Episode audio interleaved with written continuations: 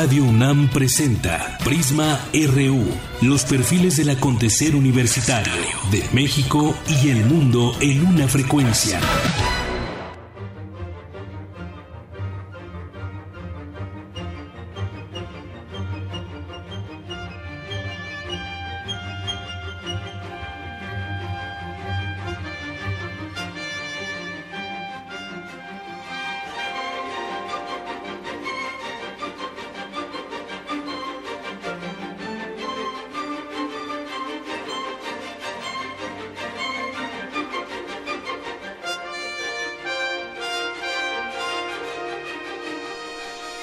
Muy buenas tardes. Gracias por acompañarnos. Bienvenidos sean todos ustedes a Prisma RU.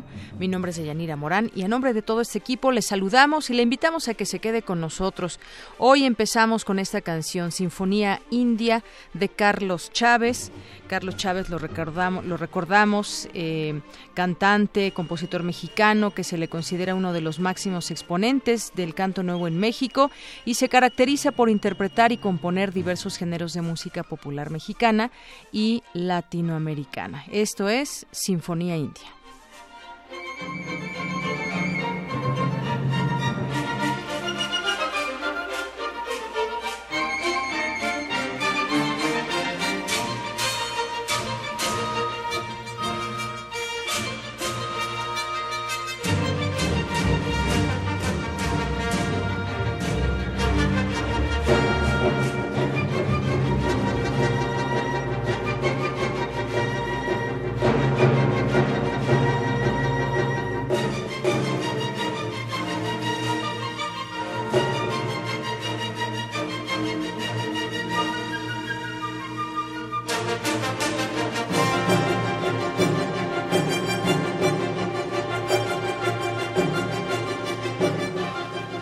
Bien, pues muchas gracias por estar aquí con nosotros, Carlos Chávez, que hoy, un día como hoy, eh, nació. Y bueno, esto que escuchábamos es Sinfonía India, como les comento. Y pues así arrancamos hoy, tenemos varias cosas que presentarles el día de hoy, vamos a platicar varios temas que tienen que ver con, con lo nacional. Y por ahí vuelve a surgir esta idea de la segunda vuelta, la segunda vuelta para las presidenciales, para las elecciones presidenciales. Y bueno, este tema tiene que ver con una propuesta que el PAN hace. ¿Con cuánto llega más o menos un candidato a ser eh, gobernador, a ser presidente? Bueno, pues hay algunas situaciones que habremos de, analizar porque muchas veces no es ni siquiera la mitad y eh, la segunda vuelta pues plantea que se defina de una mejor manera este tema y también vamos a platicar sobre otro tema que tiene que ver con eh, la viabilidad, esta de la segunda vuelta, pero también qué, qué, sucedió allí en las elecciones como en el Estado de México. Hay un tema que tiene que ver con el tribunal. Finalmente todas las quejas y todo el tema de los delitos electorales se dilucidará en este, en este lugar que es el tribunal. Ahí llegarán todas estas quejas y finalmente se dará la constancia de mayoría al candidato ganador. Así que ese tema también será interesante tocarlo porque pues eh, a final de cuentas, mucha gente tiene esa esperanza en el tribunal. Es parte también de este proceso, donde muchas veces no se tiene la necesidad de llegar hasta el tribunal, pero otras sí, como veremos que es este caso. Y también estaremos platicando sobre, eh, pues, este tema de la alerta Amber, luego de conocerse este caso de una niña allá en, el Estado de México, donde, eh, pues, fue, fue violada y fue muerta allá en Esahualcoyotl. Esto tiene que ver con pues una alerta donde dicen sus familiares, no se hizo a tiempo la alerta Amber. ¿En qué caso se tiene que dar, eh, dar esta alerta de manera inmediata? ¿Cuál es esa mm, coordinación que hay con los distintos estados? Esto también platicaremos más adelante. Por supuesto, tenemos una visita por nuestros campus universitarios con algunas informaciones que tenemos para todos ustedes en este día y también estaremos eh, platicando sobre deportes, cultura internacional y más aquí en Prisma RU. Por lo pronto, pues sigamos escuchando ahí de fondo Carlos Chávez, compositor eh, y que pues también director de orquesta, profesor y periodista mexicano y fundador de la Orquesta Sinfónica de México, que nace un día como hoy de 1899 y murió un 2 de agosto de 1978.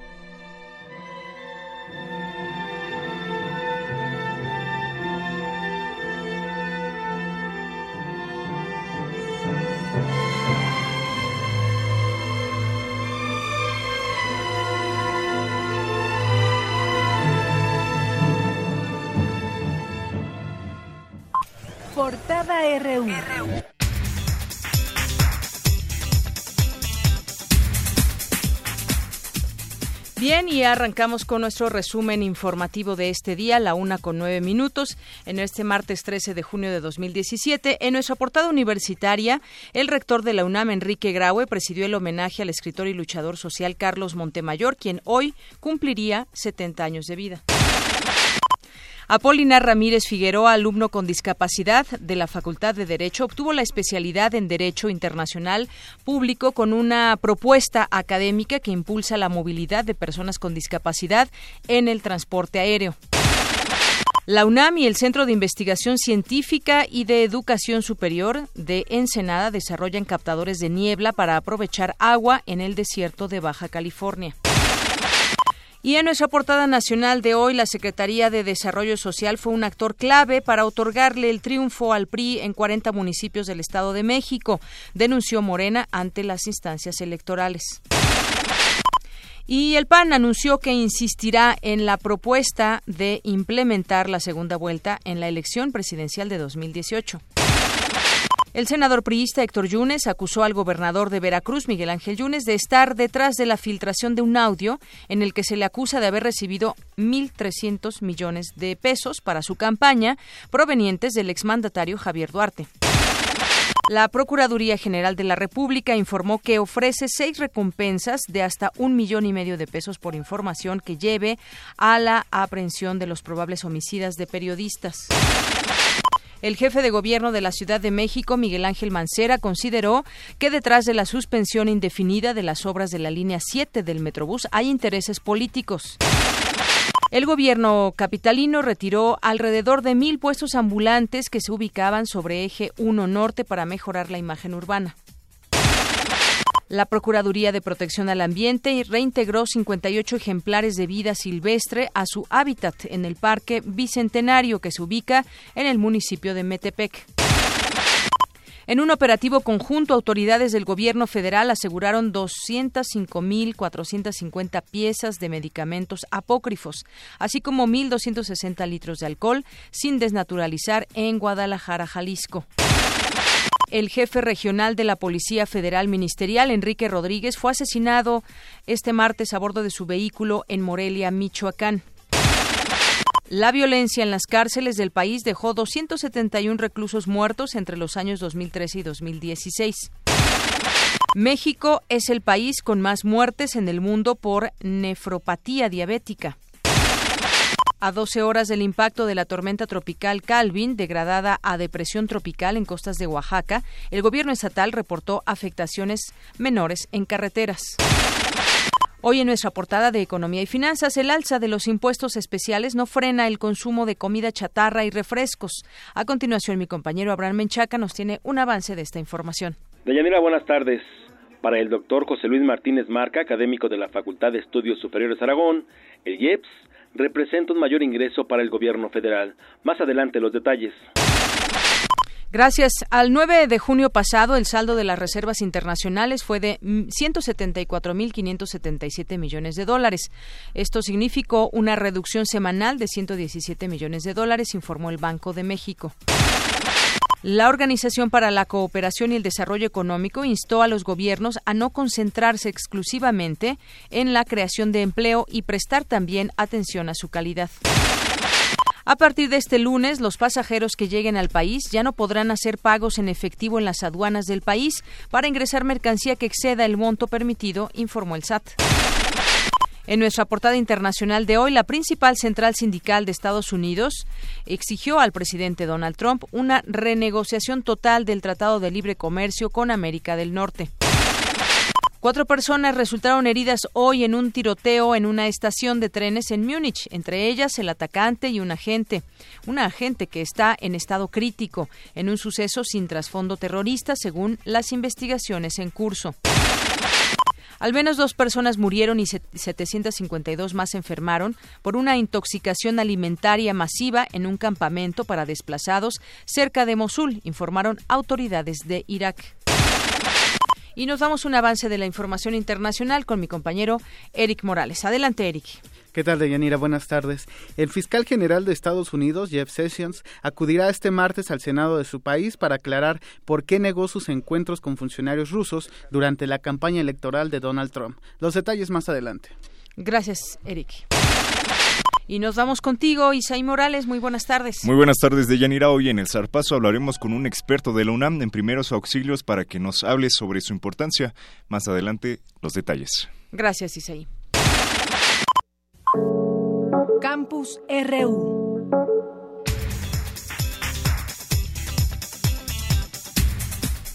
La una de la tarde con 14 minutos. Entremos a nuestros campus universitarios. La máxima casa de estudios tiene presencia en la investigación del suelo marciano con víspera a evaluar un posible arribo del hombre al planeta rojo. Mi compañero Jorge Díaz ha estado muy atento de esta información. Cuéntanos, Jorge, adelante. Deyanira, buenas tardes. Te saludo con gusto. La UNAM cuenta con el único investigador mexicano que participa en diversas misiones de la NASA y de la Agencia Espacial Europea que estudian las condiciones y posibilidades de que Bien, ahorita retomamos la comunicación con mi compañero Jorge Díaz, que se escucha un poquito mal. Eh, mientras tanto, pues bueno, él nos va a platicar de esta conferencia que además dio el doctor Luis Navarro y que tiene estudios justamente sobre este tema desde hace muchos años. Aquí lo hemos eh, tenido oportunidad de entrevistarlo para el perfil humano y posiblemente también busquemos platicar con él para que nos amplíe toda esta información. Pero por lo pronto, mi compañero Jorge días ya tiene esta información. ¿Qué tal, Jorge? Adelante. vida, muchas gracias. La UNAM cuenta con el único investigador mexicano que participa en diversas misiones de la NASA y de la Agencia Espacial Europea que estudian las condiciones y posibilidades de que Marte pueda ser colonizado Muy bien, bueno, ahorita trataremos, Jorge, de retomar la comunicación contigo porque parece que es un reporte desde Marte. Así que, bueno, pues vamos a ver si se mejora la comunicación para escuchar perfectamente porque esta información sin duda es, es interesante, es importante a lo que se dio a conocer el día de hoy ahí en nuestra máxima casa de estudios. Pero por lo pronto nos vamos con mi compañera Cristina Godínez. El constante uso de dispositivos electrónicos ha aumentado el número consultas al optometrista por parte de niños y jóvenes. Así que, pues, la, el consejo es moderarse en el uso de estos aparatos. Adelante, Cristina. Buenas tardes. Deyanira, buenas tardes. El sistema visual está compuesto por la posibilidad que tiene una persona para observar de lejos y de cerca. Sin embargo, cuando se pierde esa capacidad, nos enfrentamos a los problemas de salud visual, y más preocupante es cuando quienes tienen el padecimiento son los niños. Se estima que en el mundo cerca del 80% de ellos sufre algún tipo de error refractivo como miopía, hipermetropía, astigmatismo o presbicia. Es el doctor Óscar Antonio Ramos Montes, jefe de la carrera de optometría de la Facultad de Estudios Superiores Iztacala. Ha habido un incremento importante en las visitas al optometrista, en parte pacientes jóvenes y niños, que son quienes pasan cerca de cuatro o cinco horas frente a un dispositivo electrónico o frente a la computadora. Cuando uno utiliza dispositivos electrónicos está cargando el trabajo de la visión cercana y eso obliga al ojo a que mantenga enfoque obligado y que mantenga el enfoque por tiempos prolongados. En el caso de los dispositivos electrónicos, el problema es prácticamente la distancia. Cada vez que nosotros utilizamos dispositivos electrónicos por tiempo prolongado, lo que estamos haciendo es elevar la necesidad de enfoque ante ello, el académico sugiere disminuir el tiempo en que se usan los dispositivos electrónicos. Lo mejor siempre es disminuir el tiempo de uso de este tipo de aditamentos y evidentemente acercarse a su optometrista para saber si los niños tienen algún problema refractivo para que puedan usar sus lentes y puedan ser calculados de manera tal que el niño tenga menos esfuerzo cada vez que utilice este tipo de dispositivos y no desarrolle problemas importantes hacia la edad adulta. Siempre es importante el cuidado de la salud visual, que conviene que se haga con un licenciado en optometría, que es el profesionista que cuida y calcula las condiciones de cuidado visual primario y sobre todo que se mantengan en contacto con nosotros porque pues bueno somos los profesionales que podemos prevenir esos y algún otro tipo de alteraciones visuales en la población. Es importante saber si el pequeño tiene algún tipo de problema visual, esto es, si presenta coloración o irritación, que para enfocar entrecierre los ojos, se queje de dolor de cabeza y cansancio. Hay que estar alerta y sobre todo acudir con el optometrista quien hará la valoración. Deyanira, este es mi reporte. Buenas tardes.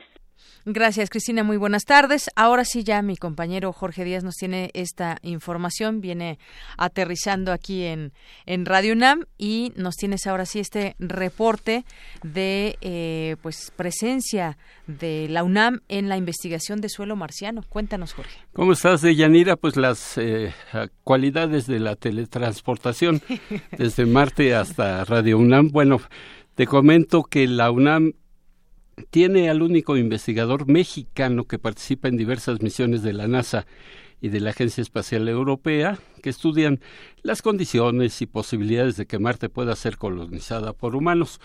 Esta mañana el doctor Rafael Navarro González, investigador del Instituto de Ciencias Nucleares de la UNAM, eh, señaló que él interviene actualmente en el envío del instrumento HABIT, que intenta descubrir agua en el Ártico marciano. Vamos a escuchar. HABIT eh, va a estudiar la formación de salmueras, que son, un, líquido con concentración muy alta de sales, va a estudiar la radiación ultravioleta y la temperatura. El objetivo de este instrumento es eh, estudiar cuál es la disponibilidad del agua el agua es esencial para que la vida pueda eh, existir en Marte y necesitamos que haya agua líquida a lo largo del año por periodos largos. Javis va a eh, estudiar cuántos días a lo largo de un año puede haber agua líquida en la zona donde se este, descienda. El doctor Navarro González mencionó que la sonda Curiosity que viajó, recordarás, de Yanira varios años para arribar al planeta rojo, tendrá una vida de 10 años más y que permitirá seguir las investigaciones de científicos rusos, europeos y, por supuesto, estadounidenses para una futura colonización humana de Marte y eventualmente también de la Luna.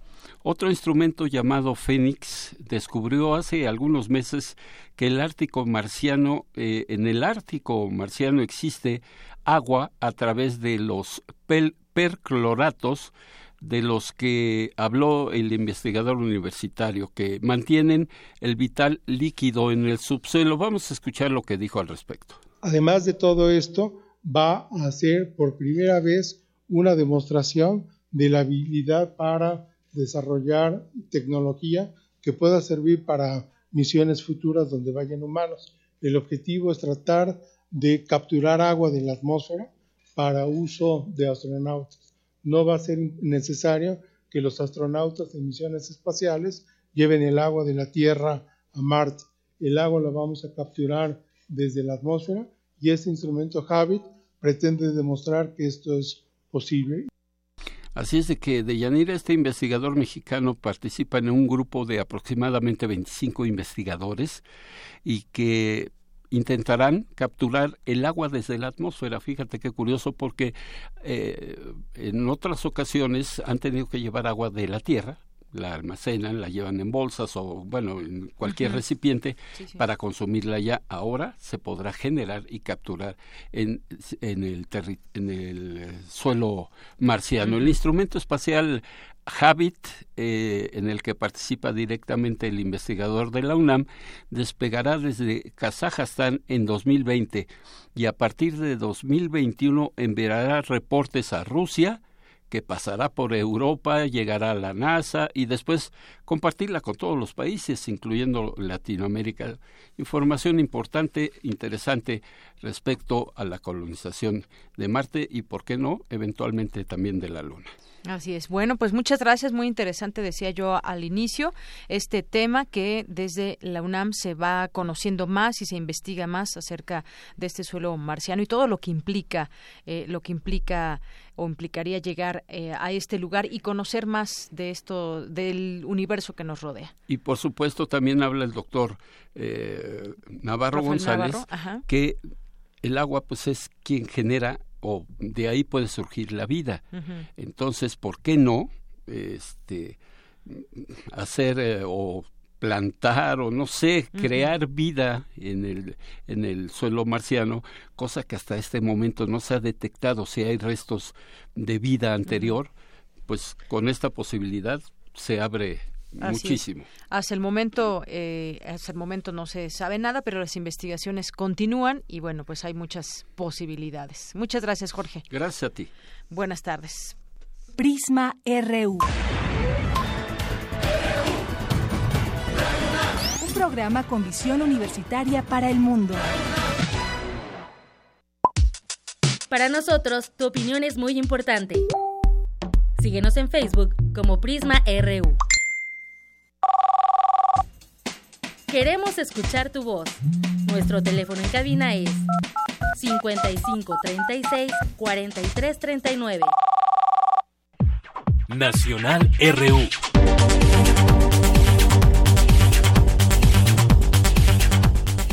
Bien, pues continuamos con nuestra información nacional, la una con 24 minutos. Varias cosas, varias cosas, entre ellas, eh, pues está, sigue el tema de las elecciones, varias cosas que también se van conociendo en cuanto a los números, para que nos den una idea de qué fue exactamente lo que sucedió, además de muchas anomalías. Eh, hoy se publica una nota donde habla dónde ganó Morena y esto qué implicaciones tiene. Dice, Morena rompe el corredor azul en el Estado de México, algo que muchos han llamado el voto útil o el descontento en las filas del PAN llevaron a mucha gente de los siguientes municipios que les voy a decir a votar por Delfina Gómez. Entre ellos están Atizapán, Cuautitlán Izcalli, Tlanepantla y Naucalpan.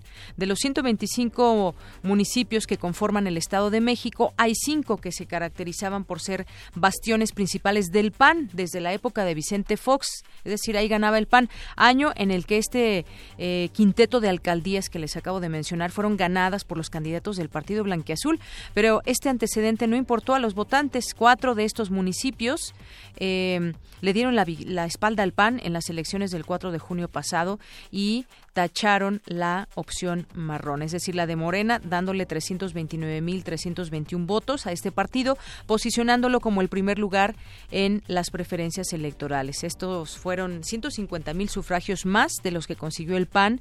Una de las características de estos sitios estratégicos es que se encuentran entre los últimos 10 municipios con población en pobreza extrema, de acuerdo con la última medición del Coneval. Además, se calcula que 30% de sus habitantes viven en pobreza, cifra que está por debajo del 50% a nivel estatal. El llamado Corredor Azul está compuesto por Atizapán de Zaragoza, Cuauhtlán Izcalli, Tlanepantla, Naucalpan y Huixquilucan. Ganar estos cinco municipios se traduce en un millón, más de un millón de votos, que fueron los electores que votaron en la última elección. Así las cosas, nada más también para que nos demos cuenta lo que hizo la gente, por quién votó en estas elecciones, sobre todo rompiendo con esa tradición azul en algunos de ellos. Bueno, y vámonos a platicar con el doctor Francisco Javier Aparicio, ya está en la línea telefónica. Él es profesor investigador de la División de Estudios Políticos del Centro de Investigación y Docencia Económicas, el CIDE, y además experto en sistemas electorales. Doctor, bienvenido, buenas tardes. Hola. Yo quisiera, doctor, platicar con usted acerca de este tema de la segunda vuelta. Ya en algún momento se había eh, se había dado a conocer esta esta fórmula que puede plantearse de la segunda vuelta y sobre todo ahorita ya de cara a 2018 y pues bueno, en el PAN afirman que es urgente para evitar una crisis de legitimidad luego de que pase la elección presidencial. ¿Cómo ve usted este planteamiento?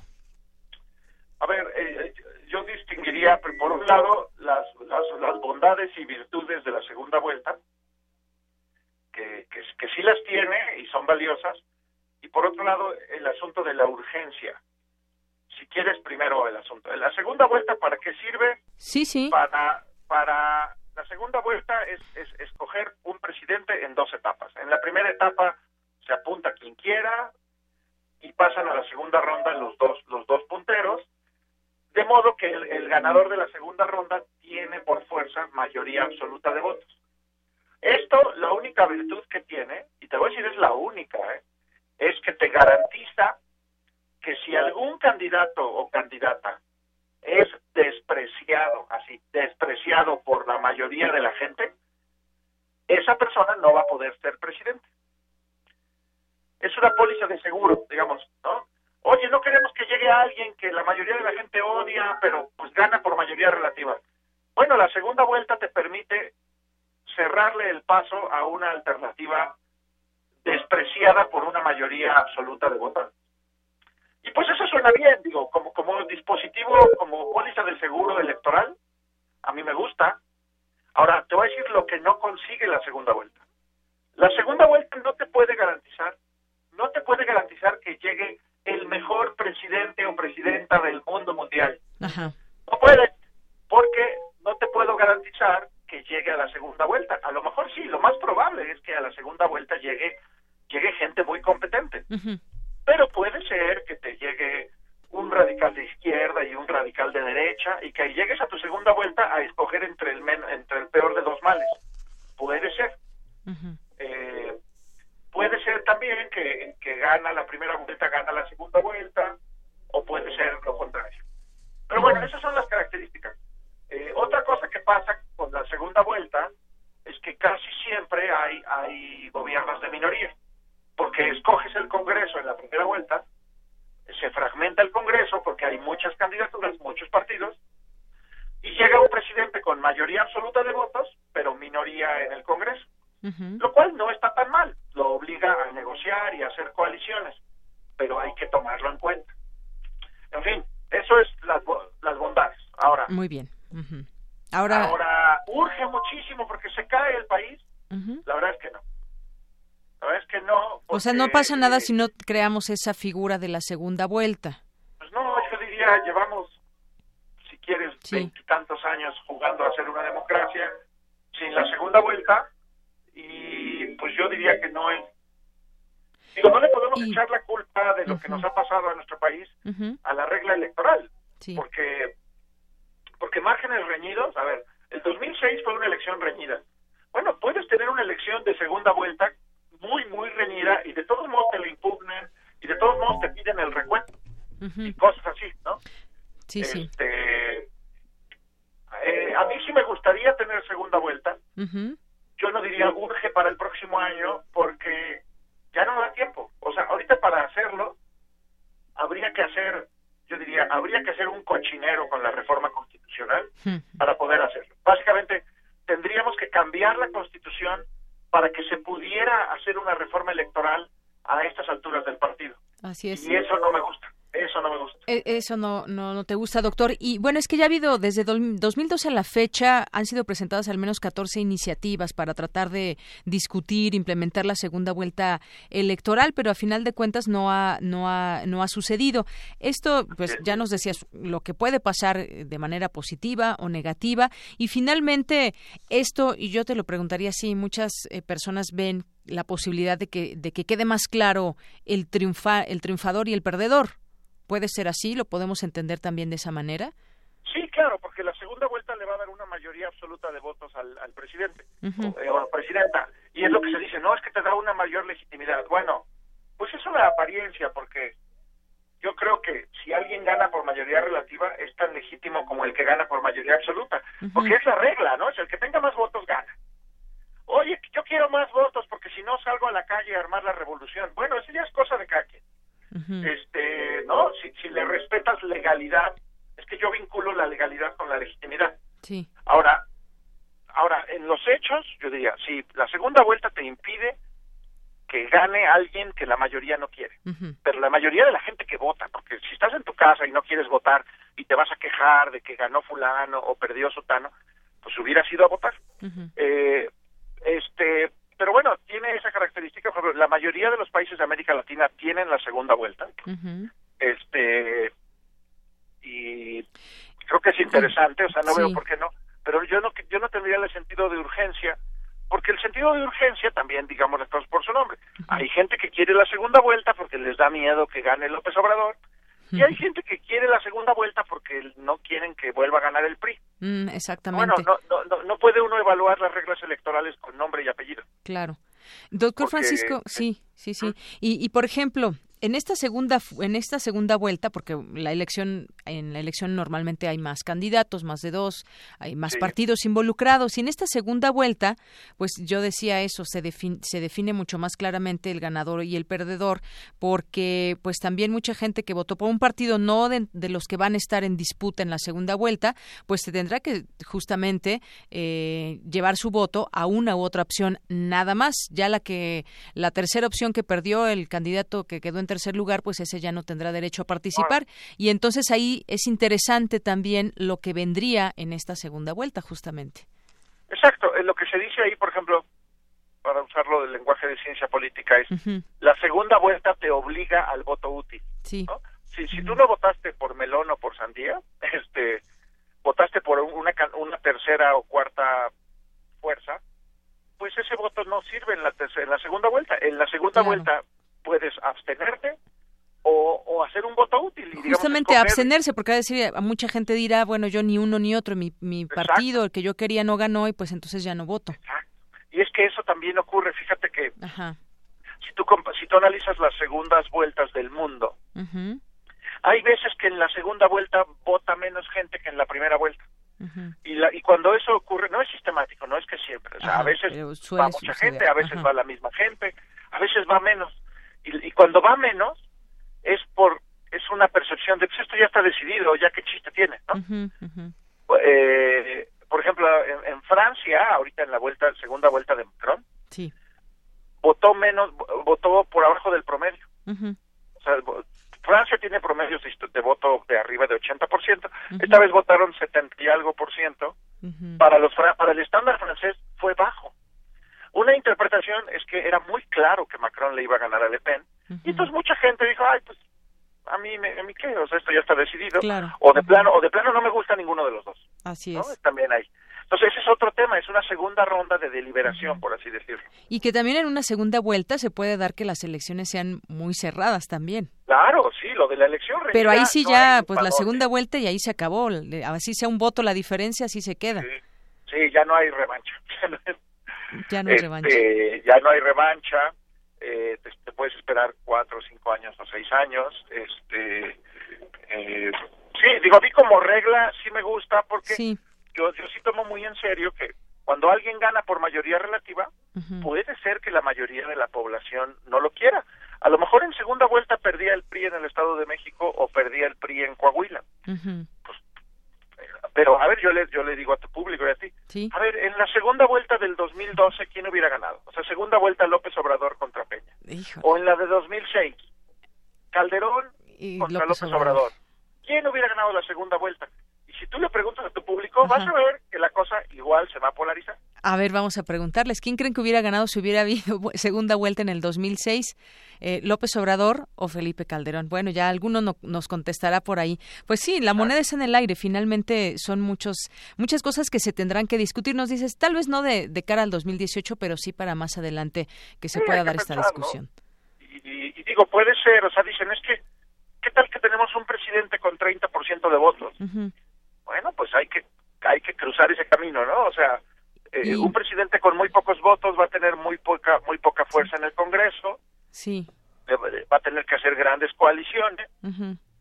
Pero no necesitamos una ley para hacer coaliciones. La coalición se hace negociando, como el Pacto por México, que duró tres, tres o cuatro meses. Bueno, pues es lo que hace un presidente cuando no tiene mayoría. eh, y a veces es por eso, o sea, en América Latina la segunda vuelta llegó como parte de su de su evolución política natural, por así decirlo. doctor, ¿y por qué no para 2018? Es, es poco bueno, yo te digo, yo digo, a mí sí me gusta la regla y si la pusiera, si fuera asequible, de mañana lo hacemos, yo sí la firmaba. El problema es que, ¿sabes? que la, la, legislación electoral tiene que estar firme 90 días antes de que empiece el proceso. Y ahorita, y eso, el proceso electoral empieza por ahí de octubre. Eh, entonces, ese plazo ya lo rebasamos. Ahorita el Congreso no está en funciones. Pues sí, eh, y Acuérdate, que es aprobarla y luego la aprobación. Esto es un cambio constitucional que tiene que ser aprobado por la mayoría de los estados un cambio constitucional importante que seguramente se necesita el tiempo el tiempo necesario para analizar todos los puntos. sí, mi, colega María Amparo Casar, ella dice, no, sí se puede porque se puede reformar la Constitución. O sea, si la Constitución dice que necesitas 90 días, bueno, puedes parchar la Constitución y decir, la verdad no, por esta única vez. Vamos a reformar la Constitución, vamos a reformar el sistema electoral al cuarto para las 12. Bueno, sí, sí, sí lo puedes poner en la Constitución pero luego falta cambiar. Si lo pones en la Constitución, también hay que meterlo en la legislación, en la ley, en la ley federal electoral. y, eso también lleva tiempo. Y ya vimos cómo nos está yendo con, con el nuevo sistema nacional electoral. Hay un montón de problemas. Entonces, la segunda vuelta implica otra logística, otra fecha de organización electoral. Ahí es donde yo lo siento muy apretado. ¿no? Este, digo, pues ya, ni modo si el PAN de veras quería la segunda vuelta, la hubiera negociado por la reforma energética, cuando el PRI le dio lo que quiso al PAN cuando la reforma energética. Y lo que pidió el PAN fue el INE y la reelección. Y se lo dio, el PRI se lo concedió. Así es. Para lo que sirva el INE, pero para eso le dieron. Para lo que sirve el INE, ese tono. no, digo, es que fue, fue una no sé, no fue la gran fue, no sé, no sé. Sí, oye, pero esta no te gusta. Ah. La segunda vuelta, digamos que da pues más legitimidad o gobernabilidad a quien resulte ganador. Eh, puede ser, pero digamos, es que es que a mí no me gusta vincular la legitimidad al porcentaje de votos, porque digo puede ser, pero a ver, ¿a qué voy? Gana un presidente con 51% de votos, muy bien. Pero si el presidente gobierna mal o es corrupto, de todos modos la gente se le va a volcar en la calle. Y si un presidente llega con 32% de votos, como los últimos gobernadores que han ganado, pues si hace un buen desempeño, puede ganarse eh, la aprobación de la gente. Aunque, o sea, como que yo digo, las condiciones de entrada no me garantizan tu desempeño. Eh, lo hemos visto ahí, por ejemplo, vemos ¿Cómo le va a los gobernadores? A ver, eh, el señor Erubiel ganó con casi 60% de votos hace años. ¿Y que fue un buen gobernador? Pues, yo creo que, no sé, hay que lo evalúe. Ya lo evaluaron los votantes la semana Claro, yo creo que con los votos está la respuesta, ¿no? En los votos. Oye, se, cayó a la mitad de eso, ¿no? Sí, sí, sí. Pero lograron mantener el, su bastión. ¿Y, esto? Entonces, ¿qué? yo tendría cuidado con vincular la legitimidad a un resultado numérico. Para mí lo legítimo es que tú ganes apegado a derecho, apegado a las reglas. Exacto, porque, entonces al rato alguien va a decir, no, no, no, pero tienes que ganar por más de cinco puntos, no nada más por un voto. Tienes que ganar por goliza, porque si no me entran dudas, porque el PREP no me cuadra o porque no sé qué. Y entonces nunca acabamos con la historia del claro. hasta que tengas mayoría en el Congreso. Ya nunca. O luego buscan legitimarse de otras maneras y bueno, pues resultan las situaciones no tan buenas para el país. Pero a final de cuentas, ¿beneficia esto a la ciudadanía o no? Digo, yo quisiera entender que sí. La segunda vuelta, porque de nuevo le da el poder al ciudadano. Le, la segunda vuelta le da un poder a la mayoría del electorado, a una mayoría absoluta de electores, de dejar fuera de la presidencia a alguien que ellos no quieren. Mientras que en mayoría relativa pues es un juego donde alguien puede ganar por mayoría relativa y tú la única forma de bloquear a alguien en mayoría relativa es con una gran coalición, pero es una coalición muy grande. Este, si tú quieres impedir que no, que no haya un, un presidente con 35% de votos, pues necesitas una coalición de más de 35% de votos. Y también lo que yo digo es, a ver, quieren cambiar, lo, lo que yo me extraña de lo que dicen nuestros partidos es, no eres capaz de hacer una coalición opositora, o sea, lo que no puedes lograr tú como partido, hacer la gran coalición opositora, la gran coalición del PRI, la anti-PRI, o la gran coalición anti-López Obrador, o la coalición, la que, el nombre que nos queramos. No puedes hacer eso, pero quieres que te pongamos el, platito en la boca en la Constitución para que no te cueste trabajo ganar. Eso es lo que a mí me enfada un poco de, cuando dices que urge. oye, pues pon un ¿Quieres ganar la presidencia? Pon una candidatura buena, haz una buena campaña, haz una plataforma que le guste a la mayoría de la gente y seguro ganas. Que mire que ahora el que la saco, la trajo a colación es Ricardo Anaya, el, el presidente nacional del, PAN, y dice que pues hay que evitar una crisis de legitimidad luego de que pase la elección presidencial. Digo, también hay que verlo en su momento político, de quién viene, y, bueno, sí, yo creo que estaría bien discutirse, pero ya nos explicas esto de los tiempos, pues efectivamente... Claro, tendremos que discutirlo más y desde la sociedad también. ¿Qué opina la gente? Claro, claro, porque también los temas de reforma electoral, y esto es los temas de reforma electoral nunca están en el radar como lo más urgente para la gente. ¿no? A la gente le preocupa la economía, la seguridad, la violencia, el crecimiento económico, los salarios, el precio del aguacate. Entonces, sí, así como que urge, urge cambiar el sistema electoral. No, eso, las reformas electorales son fruto de el acuerdo entre los actores. Entonces ahí yo sí estoy como como muchos ciudadanos, yo estoy muy decepcionado de lo que hacen nuestros partidos.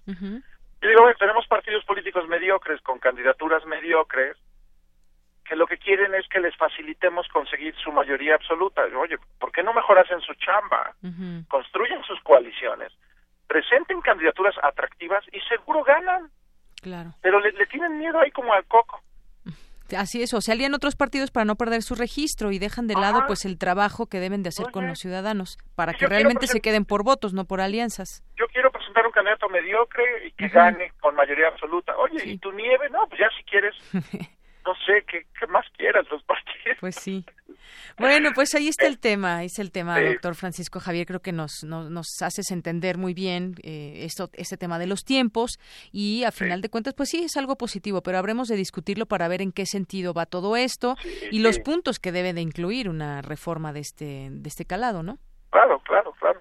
Yo más bien, este, pues ahí lo dejamos, pero de, nuevo, si el próximo, si, la, si el próximo presidente llega con una crisis de legitimidad, bueno, una muy buena forma de legitimarse es llegar y anunciar una nueva reforma político-electoral. Es lo que ha pasado en las últimas tres veces, ¿no? Pues sí. No, oigan, la está muy mal, muy golpeada. Bueno, vamos a, refundar el pacto político. Y así nos vamos. Y así nos vamos. Bueno, pues ahí está, por lo pronto está este tema que ya nos dejas al análisis, doctor. Muchas gracias. Ah, a ti, buenas tardes. Hasta luego, buenas tardes, doctor Francisco Javier Aparicio, profesor e investigador de la División de Estudios Políticos del Centro de Investigación y Docencia Económicas, el CIDE, experto en sistemas electorales. ¿Y ustedes qué piensan de la segunda vuelta? ¿Debe ya discutirse este tema? Ya han habido muchas iniciativas, pero han pasado, han pasado de largo, de alguna manera, y pues esto le daría más credibilidad al candidato ganador. Prisma RU.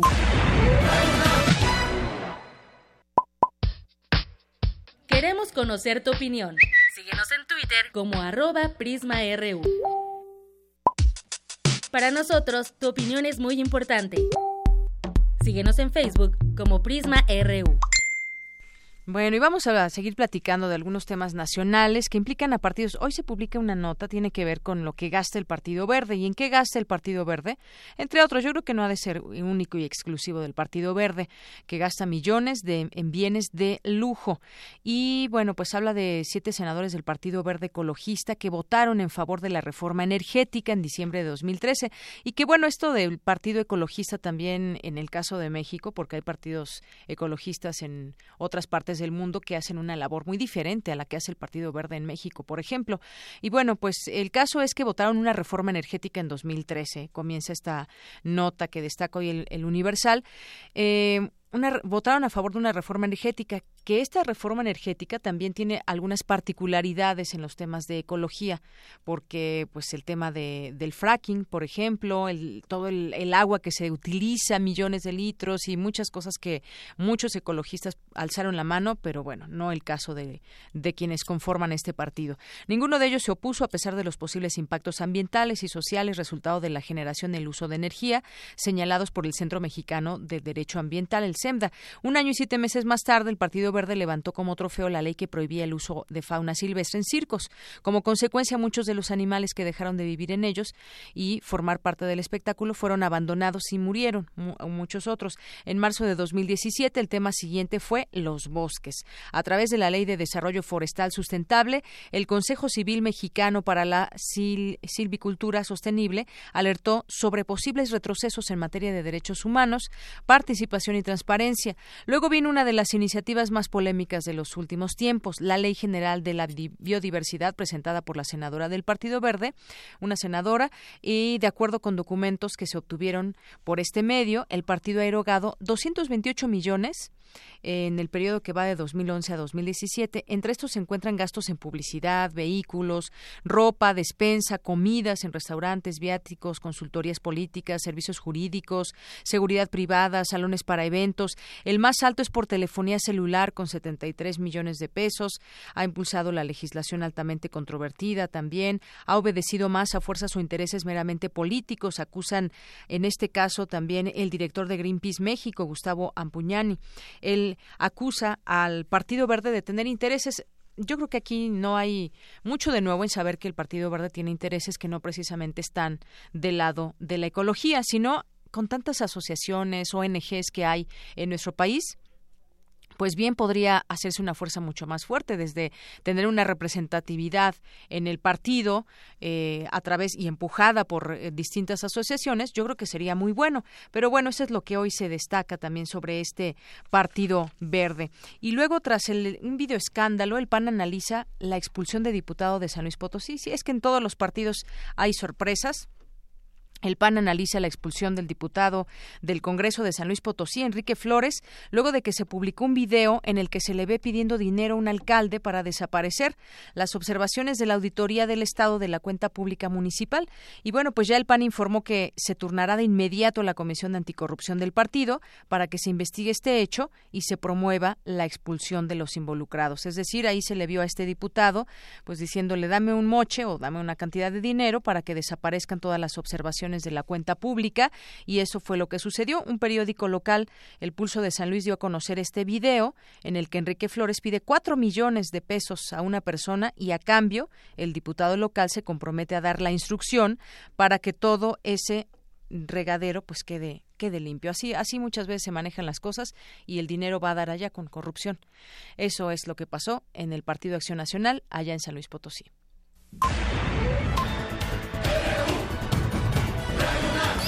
Prisma RU. Con Deyanira Morán. Arte y cultura.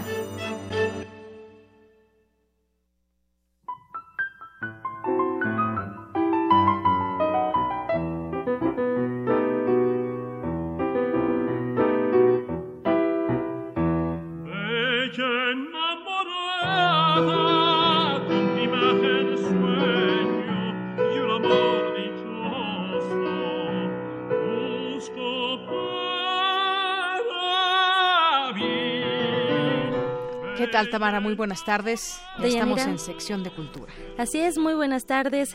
Así iniciamos esta sección. Eh, escuchamos El último romántico, Bella enamorada, interpretada por Carlos Montemayor, que hoy, precisamente hoy, 13 de junio, cumpliría 70 años de vida, motivo por el cual la UNAM le rendirá un homenaje. Ayer en el Palacio de Minería se reunieron el doctor Enrique Graue, rector de la máxima casa de estudios, el doctor Jorge Volpi, coordinador de difusión cultural de la UNAM, también estuvo Alejandra Montemayor, hija del poeta, el director del Programa Universitario de Estudios de la Diversidad Cultural e y la Interculturalidad, José Del Val, y el titular de la Coordinación de, Humanidades Alberto Vital Díaz para anunciar las jornadas Carlos Montemayor 2017-2018. Carlos Montemayor dejó su sello en la vida nacional no solo como escritor, sino también como luchador social y político, y ya lo escuchamos también como tenor. Y bueno, vamos a escuchar lo que dijo el rector de la UNAM, Enrique Graue. ¿Y para qué el poeta? Para que desde las letras o desde la militancia, desde la academia o desde la música, el ejemplo de Montemayor nos sirva para construir y reconstruir una sociedad plural y justa. ¿Para qué escucharlo?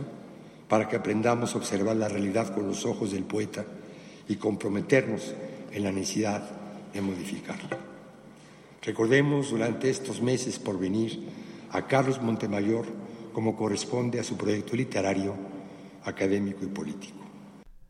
También, eh, bueno, para platicarnos más de las actividades que se realizarán y del legado de Carlos Montemayor, nos acompaña en la línea el etnólogo José del Val Blanco. Él es director del Programa Universitario de Estudios de la Diversidad Cultural y la Interculturalidad.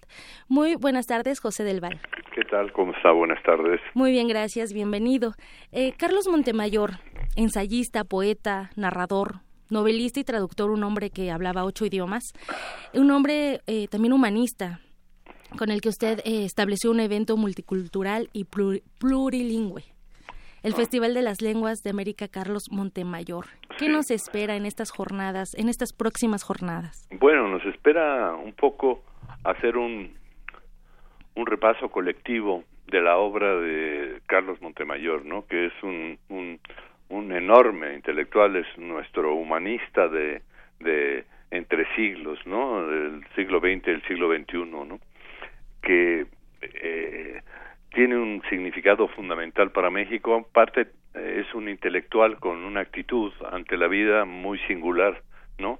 Nunca se convirtió en estrella ni eh, construyó fans ni, ni, ni, perteneció a capillas ni ese tipo de cosas, pero su obra es, es extraordinariamente voluminosa en todos los campos de la realidad, desde traductor de latín y griego, por ejemplo, de libros de latín y griego, de poesía, de Safo, de, en fin, y eh, una obra poética también profunda, larga, y estudios y novelas eh, fundamentales para México, ¿no?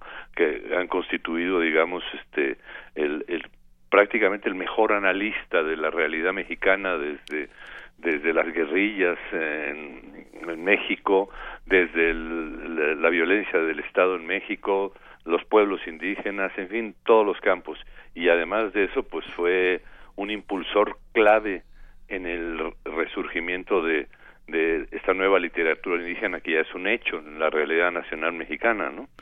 Que él trabajó durante muchos años con diversos grupos de escritores indígenas en los de diversas culturas de México, ¿no?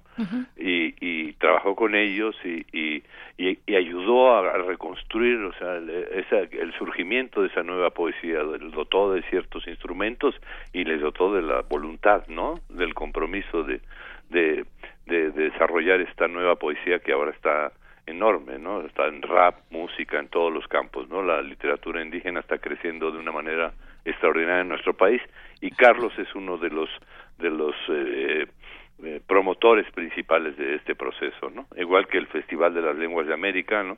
Que permitió que al poner todas las lenguas en un mismo nivel de, de, de identidad, eh, este eh, se viera que no hay dialectos, idiomas, ni mejores lenguas o mejores dialectos, ¿no? El Festival de Poesía tiene poetas en, de, las lenguas que se hablan en América, el Canadá, eh, eh, francés, inglés, portugués, español y ocho lenguas indígenas en cada uno de los festivales diferentes de América.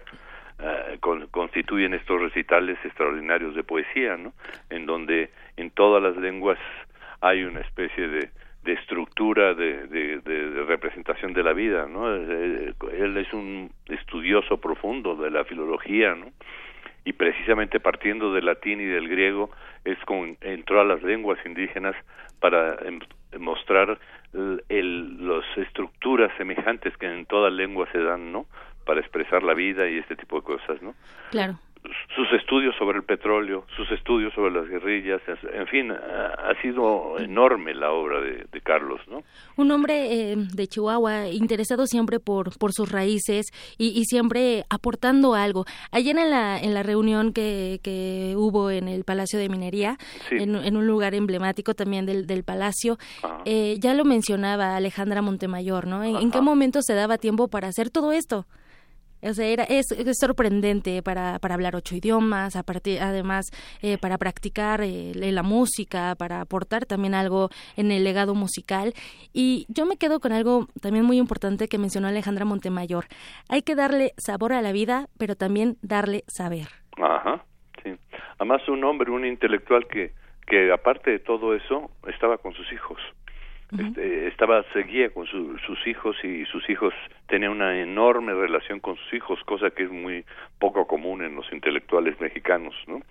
También que tengan una así siempre sacrifican a las familias para hacerse un, personaje público efectivamente no además ese es la su carácter humanista y es es que era un hombre sabio y un hombre bueno además evidentemente no eh, o sea que que tenía compromisos con, con, con, con, México, con la vida, con muchas cosas, ¿no?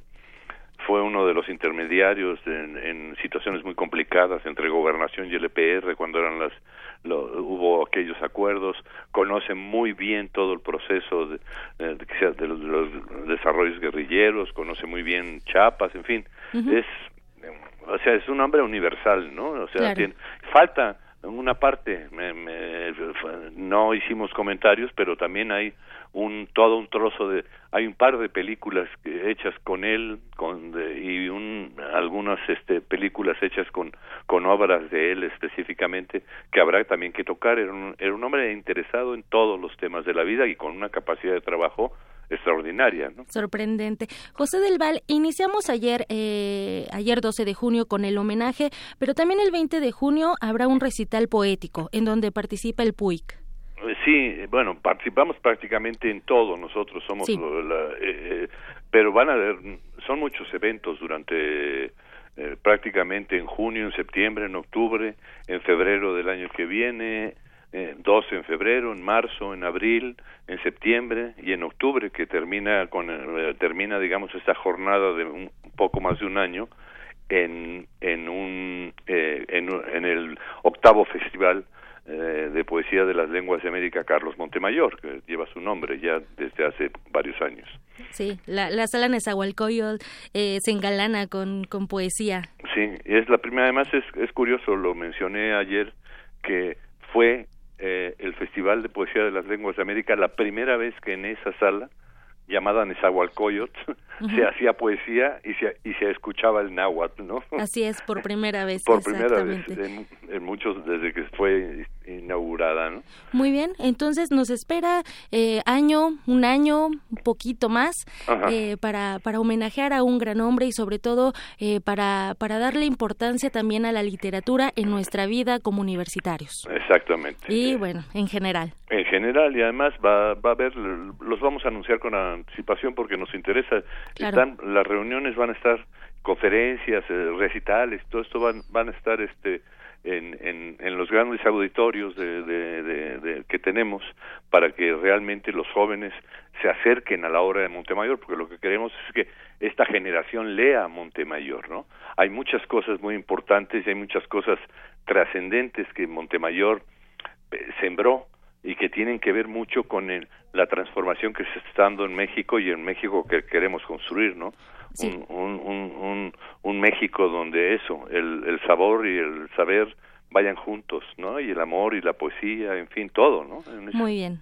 Eh, en su momento eh, también eh, estos micrófonos están abiertos para que nos comparta un poco más de, de esas eh, actividades que nos esperan, donde la UNAM también trabaja con, de la, bueno, que va de la mano con otras instituciones, José del Val. Sí, Vamos, está, trabajamos con el INBAC, vamos a trabajar con el INA, vamos a trabajar con la Metropolitana, la, la UAM, donde él tuvo algún trabajo, con, con el INALI, evidentemente. Entonces van a ir apareciendo las, eh, paulatinamente las, las actividades. Tenemos ya el programa completo, pero hay que ajustar el, los, los programas por los tiempos y ese tipo de cosas y que iremos dando la atención y si ustedes no los permiten les haremos este los anuncios de cada uno de los eventos los quienes van a participar las características y etcétera. Pero por favor aquí los micrófonos están abiertos para que nos comparta todo esto. Muchísimas gracias José del Val por esta entrevista y por compartirnos eh, esta parte del homenaje a Carlos Montemayor muchas gracias a ustedes muchas gracias de Yanira, por hoy me despido, les deseo una excelente tarde. Escuchamos a José, a José del Val Blanco, director del Programa Universitario de Estudios de la Diversidad Cultural y la Interculturalidad. Iremos eh, compartiendo también la información por nuestras redes sociales. Les deseo muy buena tarde. Muy bien, muchas gracias Tamara. Pues sí, así es este hombre completo, Carlos Montemayor, que pues además también muchos seguimos su trabajo como pues como periodista. Él trabajó en varios periódicos, en La Jornada, en, en varias revistas también en Excelsior, por ejemplo, era articulista y justamente a través de eso lo pudimos conocer también en muchas de estas facetas. Bueno, pues vamos a hacer un corte. Son las dos con dos. Regresamos. Prisma RU. Un programa con visión universitaria para el mundo. La nave de la Resistencia existe una habitación que nunca se abre. Excepto la última hora del último día de la semana. Ahí vamos a reírnos del mundo, a demoler los muros con canciones, a bailar en la posición que queramos. Todos eligen la música. Todos la disfrutan. Todos la bailan. El Buscapiés. Tú eres el alma de esta fiesta. Viernes, 22 horas. Por el 96.1 de FM. Radio UNAM.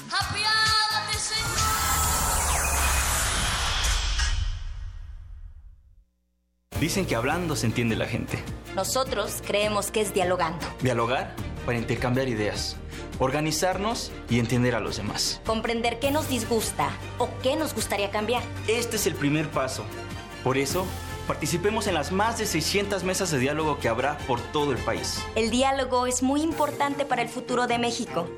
Infórmate en INE.mx y participa. Toma la palabra y hazla valer. Instituto Nacional Electoral, INE.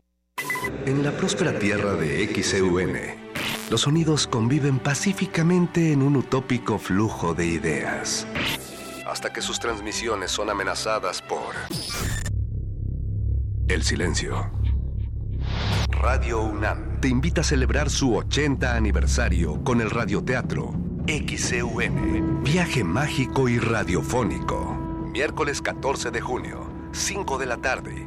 Sala Julián Carrillo de Radio UNAM, Adolfo Prieto 133, Colonia del Valle. Entrada libre. El cupo es limitado. El cuadrante espera por ti. Radio UNAM. El Museo del Templo Mayor ofrece un viaje a la riqueza del patrimonio de México en la muestra Nuestra Sangre, Nuestro Color, la escultura polícroma en Tenochtitlan. La exhibición está integrada por 28 obras representativas del esplendor de la cultura mexica, con copias exactas en las que se recupera el color original de piezas como vasijas, cetros, cuchillos, relieves y almenas. La exposición puede disfrutarse en el Museo del Templo Mayor, en el centro histórico de la Ciudad de México. El rito comienza en el escenario. Los sonidos emergen, deambulan por el recinto, se cuelan en los oídos y estremecen los sentidos. Festival Intersección. los encuentros sonoros de Radio UNAM. Todos los viernes a las 21 horas en vivo desde la sala Julián Carrillo. Escúchalos a través del 96.1 de FM, www.radiounam.unam.mx o ven a Adolfo Prieto 133 Colonia del Valle, cerca del Metrobús Amores. La entrada es libre.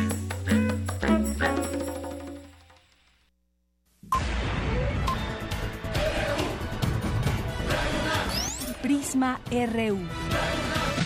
Con Deyanira Morán. Queremos conocer tu opinión. Síguenos en Twitter como arroba PrismaRU. Bien, continuamos, son las 2 de la tarde con 6 minutos, gracias a las personas que nos sintonizan por el 96.1 de FM de Radio UNAM y también por www.radiounam.unam.mx. Recuerden que mañana estaremos de manteles largos aquí en Radio UNAM porque abre sus puertas para que ustedes puedan venir a conocer cómo es Radio UNAM y a escuchar las distintas propuestas que hay para todo el día, desde las 7 de la mañana hasta la medianoche para que puedan escuchar música. Si aquí tenemos una terraza muy bonita, podrán escuchar música. También tendremos programas especiales. Entre ellos, nosotros tendremos una mesa aquí en Prisma RU de una a dos de la tarde sobre el defensor de las audiencias, una figura que ya está pues encaminada a ser parte también de Radio UNAM y TV UNAM. Ya lo platicaremos el día de mañana, pero por lo pronto la invitación queda abierta en el horario que mejor le acomode para venir, para poderlos conocer, para poderlos sentir como radio escuchas y puedan también ustedes conocer pues las entrañas de esta radio universitaria. La invitación está hecha ahí para todos ustedes. Bueno, mandamos saludos ahora aquí en las redes sociales a quienes nos eh, escriben como José Alanís que eh, también dice aquí un abrazo y felicitación a Carlos Montemayor desde esta caótica nave espacial. Lo extrañamos, necesitamos más como él. Gracias, José Alanís. Alejandro Cardiel, también muchos saludos. Juan Mario Pérez, al Puicunam, eh, que habla sobre justamente esta entrevista que hace un momento hizo mi compañera Tamara. José Alanís, sobre otros temas, también eh, opina. Dice que si otros países latinoamericanos tienen segunda vuelta y han logrado gobiernos más progresistas que nosotros, creo que conviene. Pues sí, mirar también ejemplos ejemplos en otros eh, de otros países, José Lanís, justamente algo de lo que platicábamos también con el doctor Aparicio. Y bueno, también eh, nos escribe por aquí, muchas gracias y saludos a El Sarco Iquetecuani, Diogenito, Andrea González, eh, Eneunam, eh, IEA, Enrique Sánchez, Cazula, nuestros amigos de la Casa Universitaria del Libro de la UNAM. Muy bonito lugar, por cierto. Muchos saludos también a la FESA Catlán y a todas las personas que se van uniendo, a Beahuanje, a eh, un momento también eh, tendremos este perfil humano con Carlos Hershenson, que ya por aquí también nos tuiteó, José Luis Sánchez y a todas las personas que se vayan sumando. Vamos ahora con la, esta información de mi compañera Ruth Salazar. Los casos de patria potestad son casi siempre desgastantes y afectan de manera importante a los hijos y sobre todo, pues también ahora que vimos y que impactó esta noticia sobre la madre que junto con sus eh, padres, los abuelos de los hijos, se pusieron de acuerdo para, pues, para quitarse la vida a todos y esto, pues, una situación muy desgastante que tuvo durante varios años, que lo denunció ante las autoridades y pese a que en, en, lo que se conoce del caso había violación contra los niños. La autoridad parece ser que no, no hizo nada al respecto. Adelante con la información, Ruth. ¿Qué tal, Deyanira? Buenas tardes. El caso de Mireya Gras, quien supuestamente en complicidad con sus padres envenenó a sus tres hijos al perder la custodia, abrió la puerta a un polémico debate, los juicios de patria potestad y las consecuencias que, como este caso demostró, pueden ser fatales.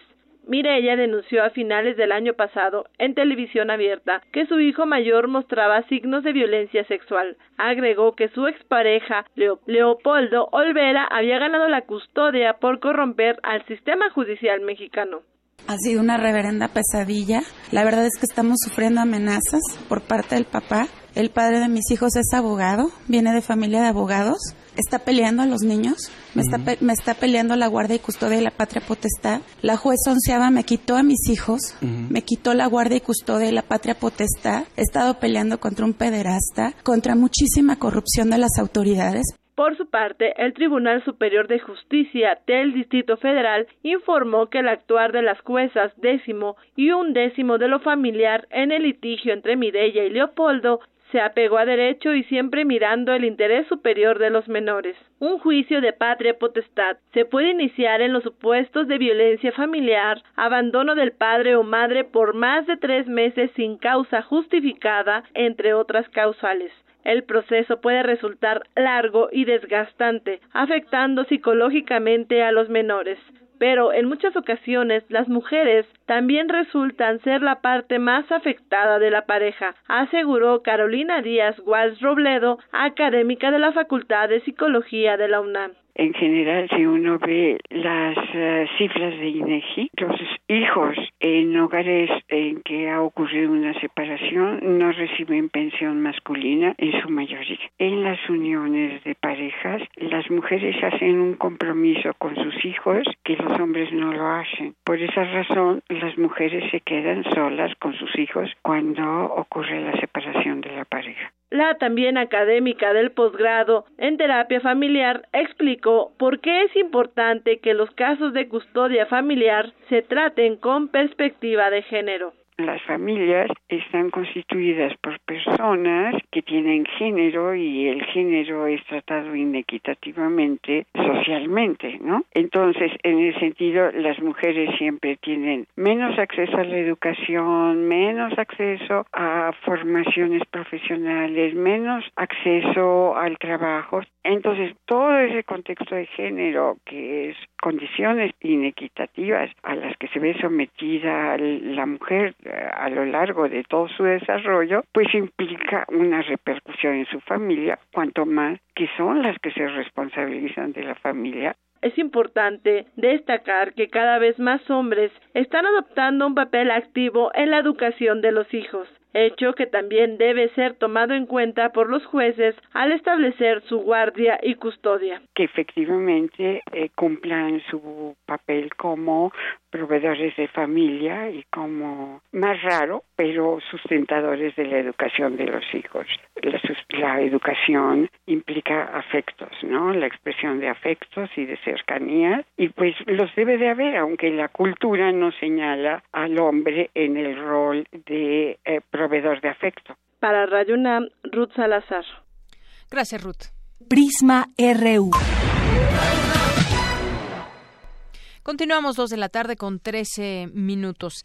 Y hay un caso que impactó y que le platicábamos hace unos momentos al, arrancar este informativo, el caso Valeria, una pequeña de 11 años que pues eh, fue abusada sexualmente y fue muerta por su eh, captor en ese momento. Y bueno, eso sucedió allá en Nezahualcóyotl, Estado de México.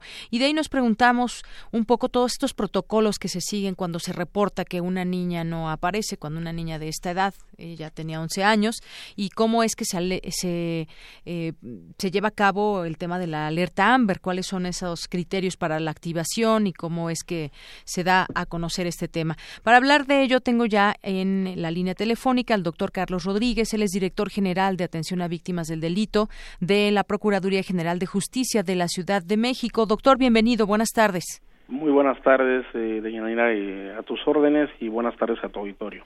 Bien, pues eh, en la página de Alerta Amber se conocen varias cosas, están los antecedentes, cómo es que nació esta Alerta Amber ante un reto de brindar protección y asistencia a niñas, niños y adolescentes.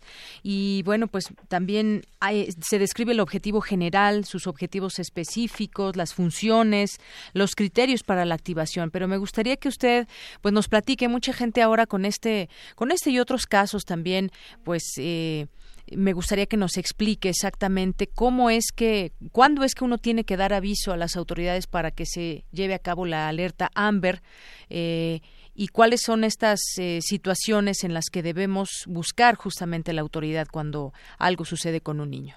Sí, mira, con mucho gusto. el origen del programa de alerta Amber tiene sus antecedentes en lo que es el estado de Dallas en Texas en el año 1996 eh, con un caso de lamentable de el fallecimiento de una niña de nueve años de nombre Amber Hagerman con la cual estaba jugando en su en su bicicleta fuera de su casa eh, un testigo ve que se le acerca una persona desconocida se la lleva en un vehículo y aquí la, la encuentran a ella eh, días después eh, pues ya sin vida eh, esto originó precisamente un este un eh, una creación de un sistema en el cual eh, se hiciera una alerta inmediata realizada por una red estatal y nacional en los Estados Unidos para enlazar autoridades con lo que son ciudadanos y medios eh, masivos de comunicación con el objetivo de localizar niños y niñas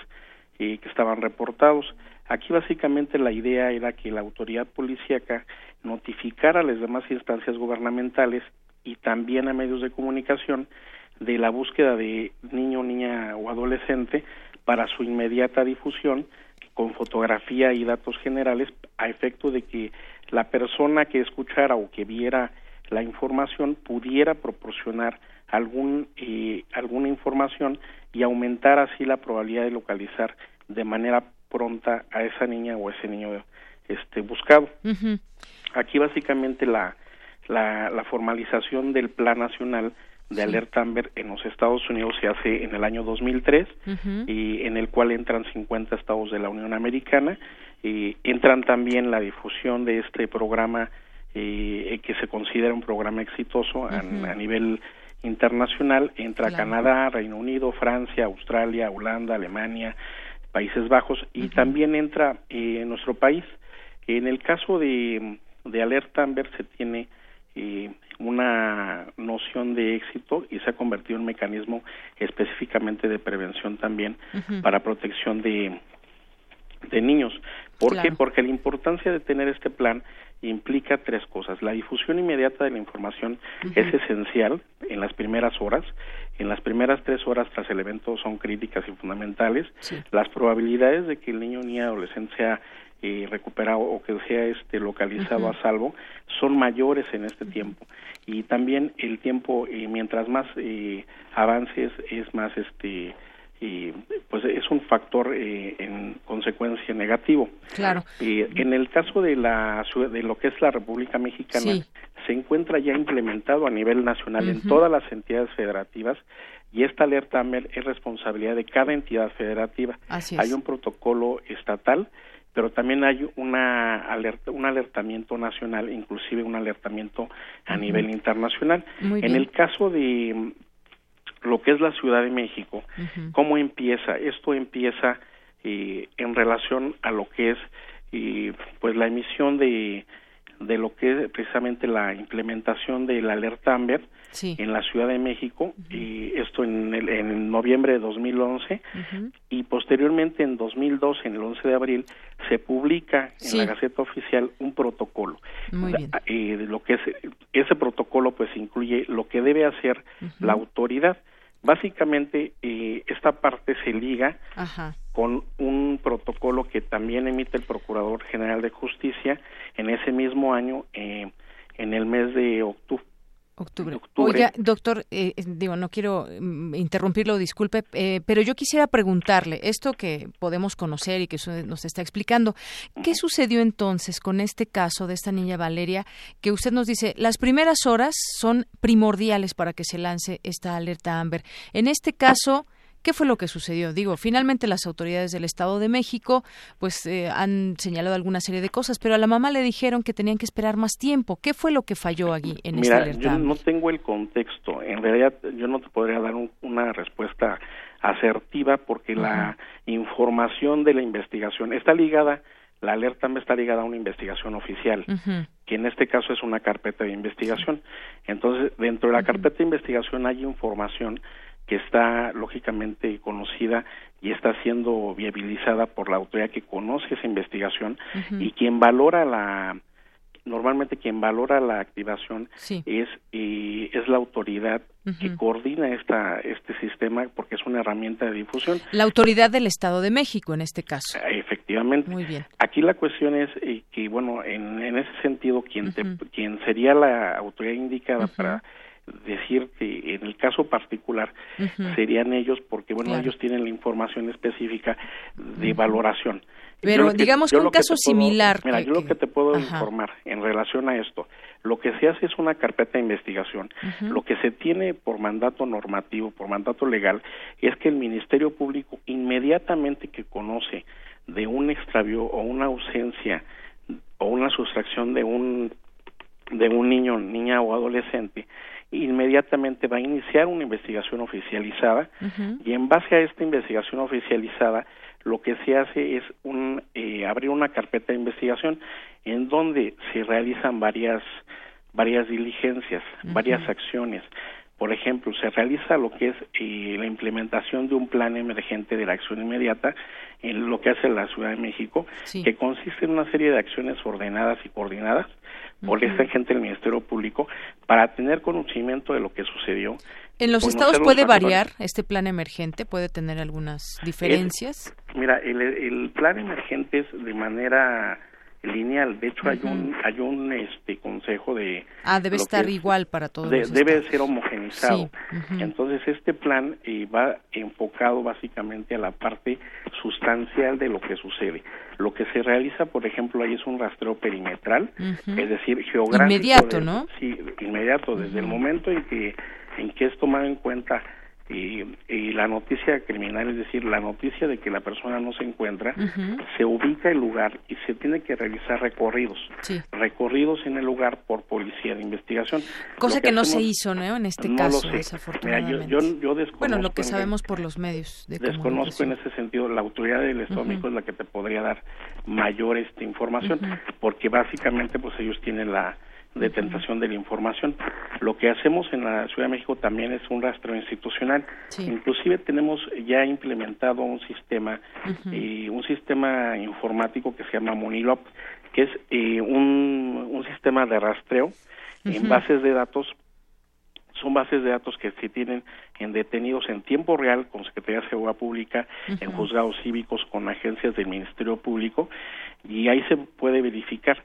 Y se avisa a lo que son albergues, se avisa a lo que son la red de hospitales de la Ciudad de México para verificar si la persona ha eh, ingresado y ya también tienen ellos en su momento esta alerta AMBER a efecto de que si llegara la persona inmediatamente ponen de conocimiento de que ha ingresado a ese hospital. Muy bien.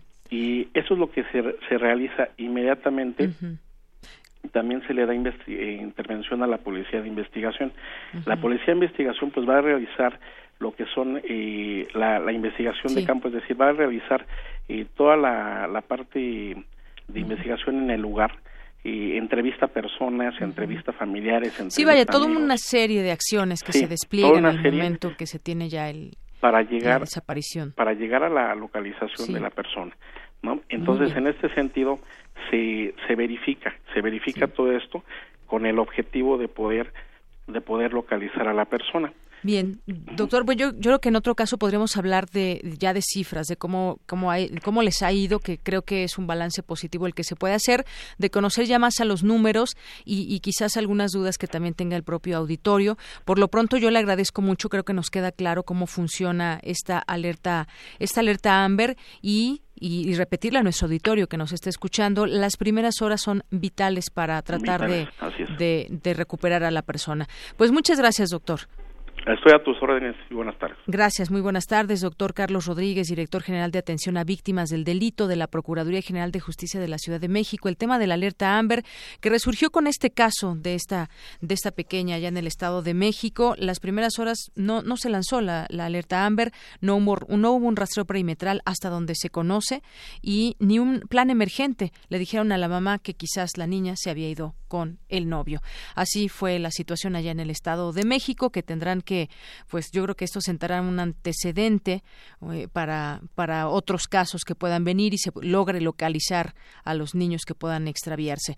Bueno, pues continuamos. Vamos ahora con la información de mi compañero Abraham Menchaca. Los impuestos a cerveza, apuestas y comida chatarra dejan una fuerte suma al erario y mes con mes los ingresos del Estado por estas actividades siguen incrementándose. Cuéntanos, Abraham, buenas tardes. Así es, Deyanira, buenas tardes. En el primer cuatrimestre del año, el impuesto especial sobre producción y servicios, que se cobra solo en la cerveza, juegos con apuestas y sorteos, así como alimentos no básicos con alta densidad calórica, la comida chatarra, dejaron al erario público 18.325 millones de pesos. Información de la Secretaría de Hacienda revela que dicho monto representó un crecimiento real anual de 8.5%. Además, representó 15% de la recaudación total que se obtuvo por el IEPS. Los impuestos que se pusieron a dichos productos fueron con el argumento de que existe un problema de salud pública y que con dicho gravamen se desalentaría su consumo.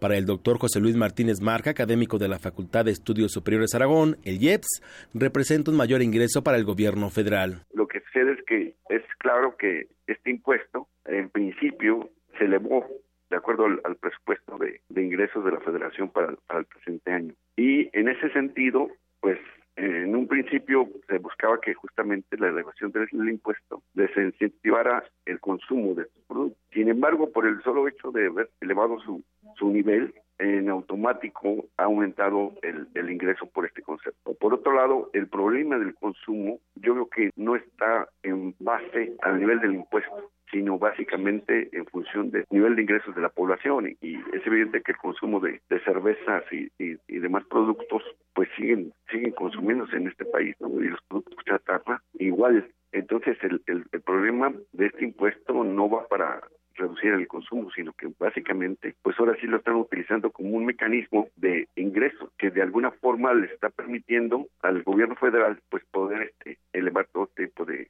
ingresos tributarios. Deyanira, el investigador refirió que los juegos con apuestas y sorteos también se han incrementado significativamente en los últimos años. Y los juegos también ha crecido pues todo lo que han sido casinos, los mecanismos ahora de apostar directamente desde el celular y las promociones, todo esto, este tipo de, de juegos y sorteos, pues también ha elevado sus ventas la facilidad que está teniendo para, para poder participar en apuestas. Esto también pues, ha, facilitado que la población pueda acceder a este tipo de servicios de manera mucho más fácil y sin necesidad de hacerse presente en ningún lugar específico. Y esto ha favorecido las ventas de todas estas empresas. Llenera la información que tengo. Buenas tardes.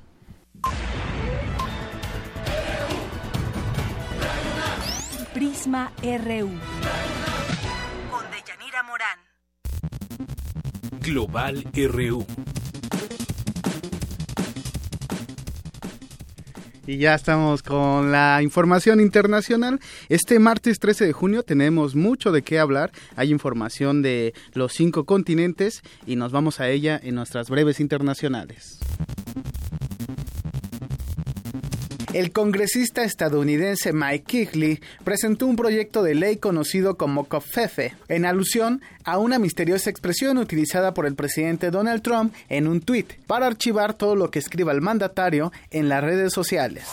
Los presidentes de Turquía, Recep Tayyip Erdogan, y de Francia, Emmanuel Macron, además del emir de Qatar, Tamim bin Hamad Al Thani, mantendrán este martes una videoconferencia para analizar la crisis diplomática entre el gobierno catarí y los países del Golfo, informó el mandatario turco. Al menos 92 personas murieron debido a las fuertes lluvias y los deslizamientos de tierra que éstas provocaron en el sureste de Bangladesh, según un nuevo balance anunciado este martes por las autoridades. Un tribunal de Japón autorizó la reanudación de las operaciones en dos reactores de la planta de energía nuclear de Yenkai, a pesar del rechazo de la opinión pública.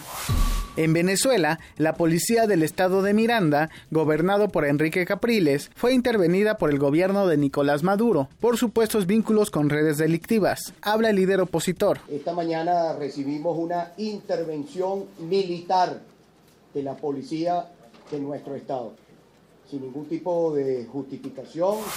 El presidente de Brasil, Michel Temer, aseguró que no interfirió en otros poderes al referirse indirectamente a un artículo periodístico que lo acusa de espiar al juez que lo investiga por casos de corrupción. No interfiero ni permito la interferencia indebida de un poder sobre otro. En ninguna hipótesis, ninguna intromisión fue ni será consentida. O será consentida. Panamá rompió relaciones diplomáticas con Taiwán para establecerlas con China, al que ahora reconoce como un solo país habla el mandatario panameño Juan Carlos Varela. La República Popular China siempre ha jugado un papel relevante en la economía de Panamá. Actualmente es el segundo usuario más importante del canal. En otra información, en estos momentos el fiscal general de Estados Unidos, Jeff Sessions, eh, responde a preguntas sobre sus vínculos con autoridades rusas y aclara si entregó información imprecisa al Congreso de una forma deliberada, mientras el Comité de Inteligencia del Senado investiga la supuesta intervención de Moscú en las elecciones presidenciales de 2016. El ex senador republicano de, uh, de Alabama, uno de los partidarios más cercanos de Trump durante la campaña campaña presidencial, tendrá que explicar por qué dijo a los legisladores en enero que no mantuvo contactos con funcionarios del Kremlin el año pasado, luego de que varias investigaciones periodísticas demostraran que sí hubo esas reuniones con Sergei Kislav, quien es embajador de Rusia en Estados Unidos. Y bueno, también esto se da después de, la, de que varias agencias de inteligencia de Estados Unidos re, dijeran que sí hubo un ataque y, estas, y estos documentos se filtraran a la prensa. También, eh, pues, pues eh, esto se da en el contexto de las investigaciones que cada vez se hacen más intensas sobre las presuntas relaciones del equipo de campaña de Trump y eh, varios funcionarios de eh, Rusia, donde se ha demostrado que sí hubo un ciberataque primero y donde se analiza de qué, qué de qué tamaño fue esta repercusión en las elecciones y también que hubo pues varias reuniones en estos momentos, repito, está respondiendo varias preguntas y aclara que que sí, que sí hubo varias, varias reuniones y que dice James Comey que probablemente puede, pudo haber, eh, se conocen dos, que hubo dos reuniones y que pudo haber eh, habido una tercera eh, en privado y que todavía no, no se da a conocer. Esto es lo que se le preguntará precisamente o se le está preguntando a Jeff Sessions en estos momentos. En estos momentos, Eric, y que, pues bueno, se están conociendo cosas eh, muy fuertes allá de Estados Unidos, provenientes a, estos altos niveles, que además, bueno, pues eh, la justicia ya también está encima y es una claridad, al parecer, lo que se está teniendo con lo que se está conociendo, esta intervención, si hubo un ataque o no, y, y bueno, pues esta relación finalmente como queda Estados Unidos-Rusia. Así es, y bueno, pues eh, tanto investigaciones periodísticas como las eh, comparecencias que ha habido de varios funcionarios del gobierno estadounidense en el Senado, pues han demostrado que sí, que sí está, digamos, el ojo sobre esas reuniones que sostuvieron en el equipo de campaña de Trump y el Kremlin, y bueno, pues esto podría llevar, eh, dicen algunos especialistas, a la destitución de Trump en caso de comprobarse de que sí hubo un, irregularidades para, para, digamos, alterar la campaña de Hillary Clinton. Así es, que, que algunos lo ven imposible, ¿no? Que pueda dimitir eh, Donald Trump, pero con respecto a, la información que se va conociendo podría ser eh, posible no no sé cuánto tiempo tome pero se ve completamente viable desde este punto de vista que se está manejando. O por lo menos que se realice un juicio político contra contra el presidente. Y bueno pues estaremos al pendiente. Mañana tendremos desde luego toda esta información sobre la comparecencia de Jeff Sessions en estos momentos en el en el Senado de Estados Unidos y bueno ligado a, este país la Corte de Apelaciones del noveno distrito con sede en San Francisco rechazó levantar la suspensión de la orden de, Trump impuesta por una, una corte federal. La orden anulaba durante 120 días el programa de, de acogida a refugiados y prohibía también durante 90 días la entrada a territorio estadounidense de ciudadanos de seis países de en su mayoría musulmanes Irán, Somalia, Sudán, Siria, Yemen y Libia. Eh, según este, esta corte, eh, esta decisión, este decreto excedió su autoridad eh, y bueno, el tribunal estima que el presidente no ha demostrado suficientemente que la entrada de los ciudadanos de estos países de mayoría musulmana perjudica el interés de Estados Unidos. Y fiel a su costumbre, el presidente Donald Trump respondió a través de su cuenta de Twitter lo siguiente, y bien como era de esperar, el Tribunal de Apelaciones volvió a hacerlo. Se ha, se ha opuesto a la prohibición de viajar en un momento tan peligroso de la historia de nuestro país. Eso fue lo que respondió eh, el presidente Donald Trump y bueno, amenazó que seguirá en los tribunales para, para rechazar o para revertir esta decisión de una corte federal allá en Estados Unidos. En otra información, la Organización Mundial de la Salud alertó que 930 personas han muerto en Yemen debido a la epidemia de cólera que ha azotado ese país durante las últimas semanas. Además, han sido registrados 124 mil casos sospechosos de esta enfermedad. Tan solo en la ciudad de Sana se calcula que un paciente, es infectado por minuto, donde además eh, el cólera ha afectado a 20 de las 22 provincias de ese país.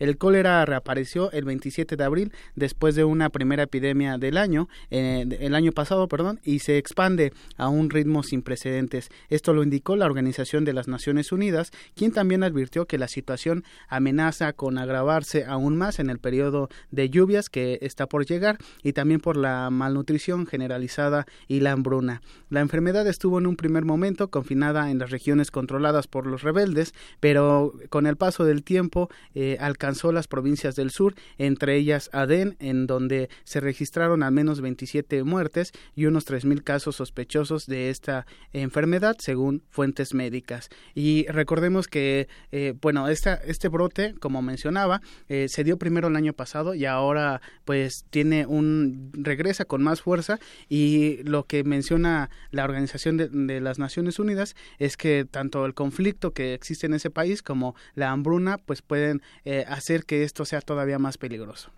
Muy bien, pues muchas gracias, Eric. Gracias, Deyanira. Nos escuchamos el día de mañana. Hasta mañana. Vamos ahora con nuestra siguiente sección, el perfil humano. En esta ocasión entrevistamos al doctor Carlos Hershenson. Escuchen esta semblanza y después esta conversación que sostuvimos con él. Perfil RU.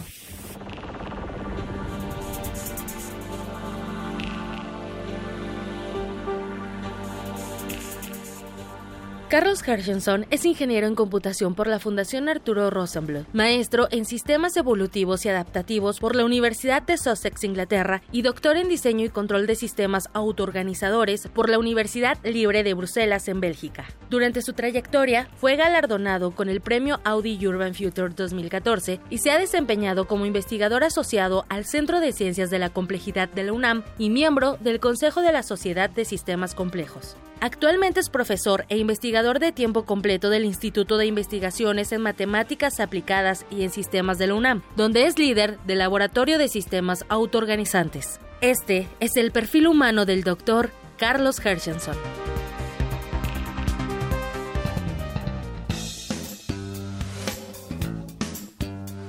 Me da mucho gusto recibir aquí en la cabina de Radio UNAM, en el programa de Prisma RU, al doctor Carlos Hershenson. Seguramente varios de ustedes ya lo conocen. Aquí hemos tenido, hablado de él en varias notas informativas por el tema de un reordenamiento que hubo en el metro para que tengamos una mejor comunicación y sobre todo se agilicen los tiempos de, eh, de entrada y salida y seamos más respetuosos. Pero ya lo platicaremos con él. Por lo pronto, por lo pronto, antes que otra cosa, te doy la bienvenida, doctor. Gracias, Diana. Y bueno, pues el doctor ya acabamos de escuchar su semblanza, es investigador del Instituto de Investigaciones en Matemáticas Aplicadas y Sistemas y que además, bueno, eh, es una de las personas que de esta ciudad que se va sumando a andar en bicicleta y a transportarse y a tomar este medio, este medio de transporte ya de una manera muy seria, ¿no? Sí. Y, qué bueno, porque creo que hace falta. Ahora, mira, estamos con el tema de la contaminación, estamos con el tema de que está saturado el transporte y bueno, todos los días te vas en tu bicicleta, vas, vienes, no, no, no viajas de otra manera en la ciudad. Eh, pues solo cuando voy con más de una persona adicional, cuando llevo solo una hija, pues en el remolque, pero ya cuando llevo las dos ya no me cabe. Oye, y vamos a empezar por aquí, bueno, que no tiene nada que ver con tu carrera, pero ahorita vamos a, platicar cómo, cómo te ha ido con la bicicleta en esta, en esta ciudad, que de unos años a la fecha tenemos más ciclopistas y lugares donde puede andar la bicicleta, pero pues a mí también que me gusta andar en bicicleta, pues sabemos que de pronto tenemos que irnos en el arroyo vehicular.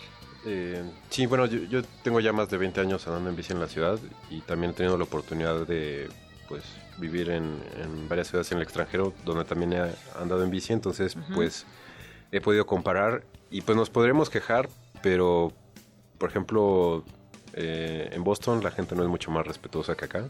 No es mucho más respetuosa, o sea, se pasan en sentido contrario y del lado donde eh, no deben de ir. No, no, los, los conductores. Ah, los conductores. bueno, es que perdóname, pero también muchos ciclistas, ¿no? ¿No te parece que de eh, pronto... Sí, sí, no, eso, eso, es muy peculiar, pero de aquí que, que, la gente va luego de noche en sentido contrario con audífonos, sin casco.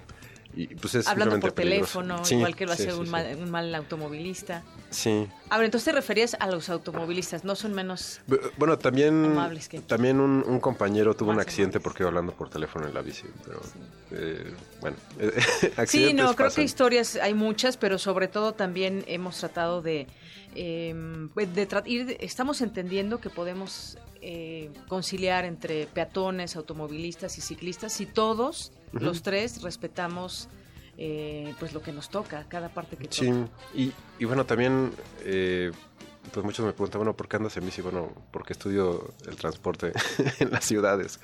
Entonces, muchos de mis colegas pues también andan en bici porque sabemos que simplemente es la manera más eficiente.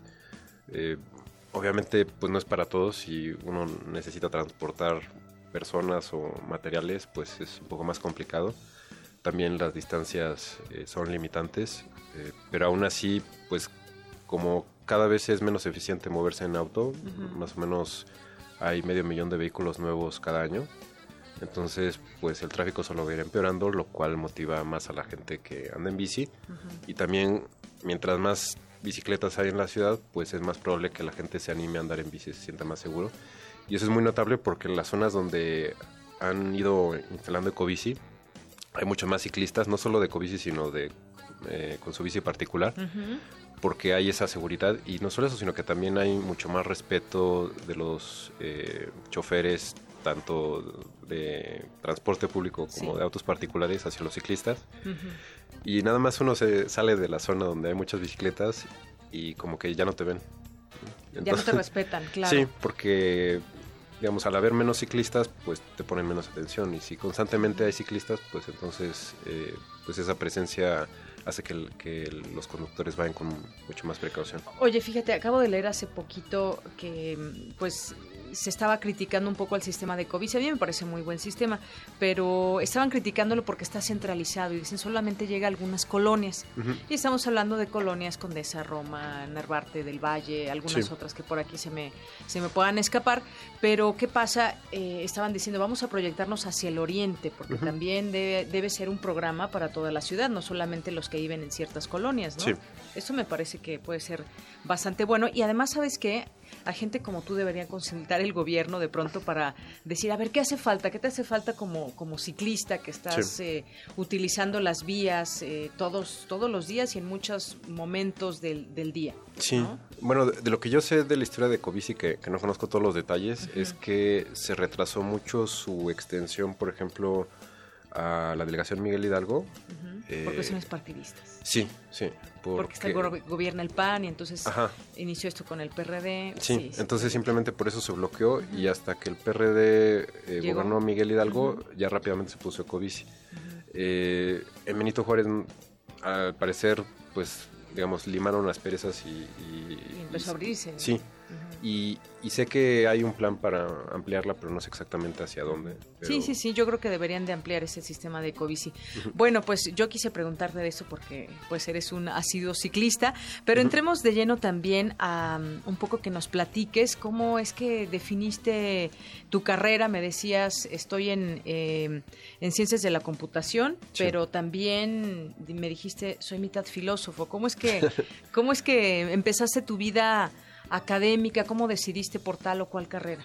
Sí, eh, pues bueno, yo desde niño era bastante curioso y cuando me tocó escoger carrera, eh, pues me interesaba casi todo.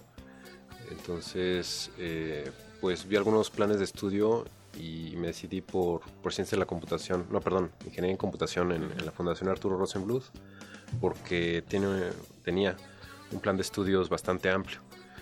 Entonces, eh, pues ahí podíamos estudiar pues matemáticas y física y computación y electrónica y economía y derecho y filosofía de la ciencia y historia de la ciencia y demás. Entonces, eh, pues ahí, pude eh, tener una perspectiva bastante amplia. Em, digamos, como me interesaba también la filosofía, pues empecé a estudiar filosofía abierta en, la Facultad de Filosofía y Letras. y y bueno, no, la terminé cuando iba en quinto semestre, eh, terminé el ingeniería de computación, me fui a hacer posgrado al extranjero y pues ahí se quedó. Pero, pero digamos, en mi trabajo como que me interesa pues todo el espectro desde la parte filosófica de pues entender qué, de qué estamos hablando, cómo son los fenómenos y también pues aterrizar estas ideas en aplicaciones que puedan tener impacto. Oye, ¿y qué es lo que más eh, te gusta actualmente? Platícame un poco del, del día a día del doctor Carlos Hershenson, en, en, donde estudia, en donde estás como investigador.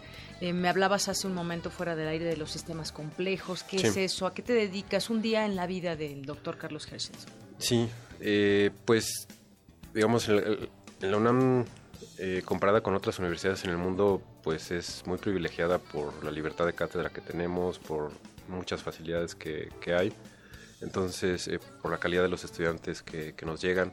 Entonces, eh, pues mucho de mi trabajo pues está relacionado con estudiantes de posgrado, con postdocs, con colegas con los que colaboramos, no solo en el IMA, sino en el Instituto de Física.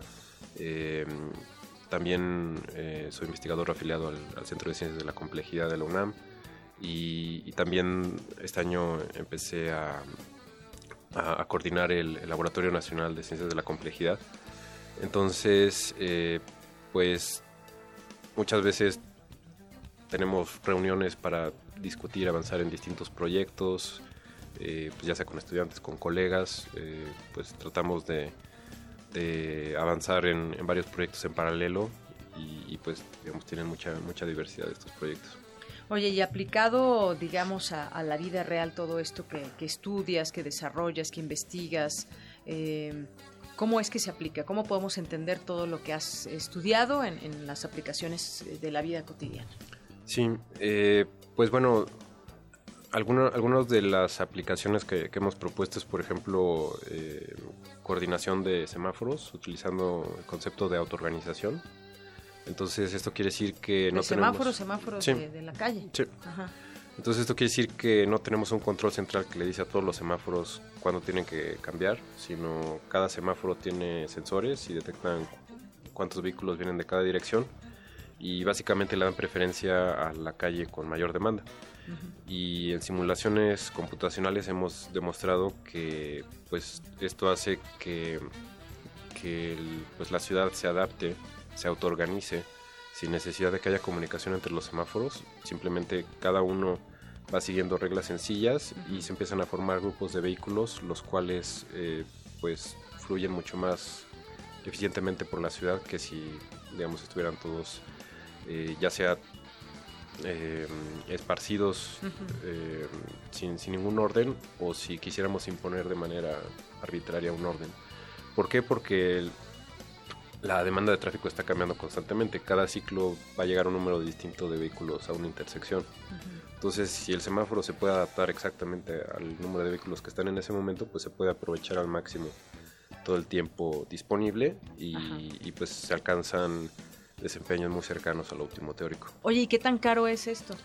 Eh, pues hicimos estimados y, sería equivalente a, una línea de Metrobús, implementarlo en toda la Ciudad de México. En toda la Ciudad en, la red primaria. Ajá.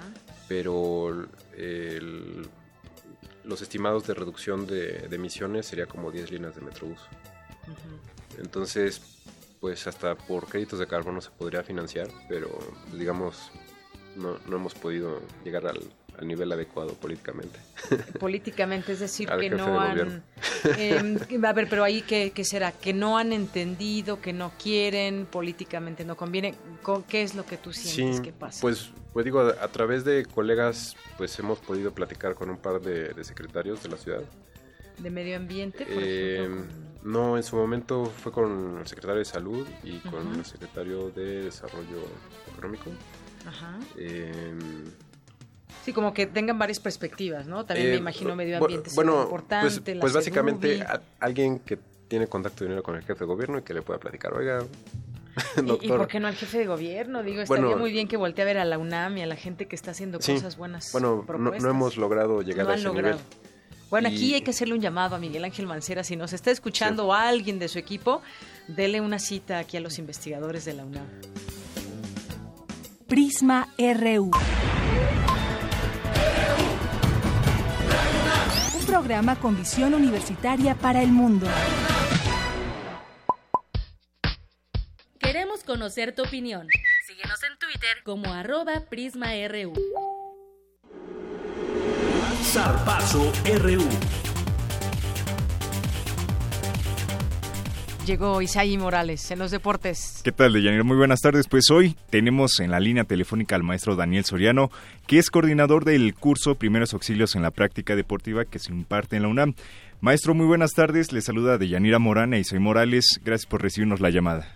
Hola, ¿qué tal? Muy buenas tardes. Hola, hola. ¿Cómo se encuentra? Muy bien, muy bien. Aquí terminando la primera, bueno, la segunda sesión de este curso. Oiga, pues antes de, que nos platique del curso, si nos puede explicar qué son los primeros auxilios y por qué son tan importantes.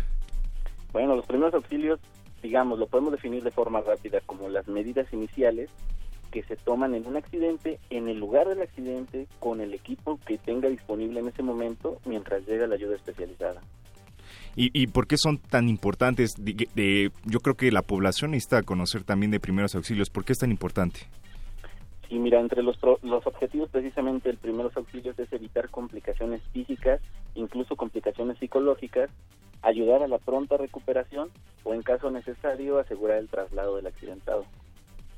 Eh, maestro, ¿cuáles son, digamos, los accidentes más comunes en los, en, los que se requiere la asistencia de los primeros auxilios, ya sea en el deporte o también en la vida cotidiana?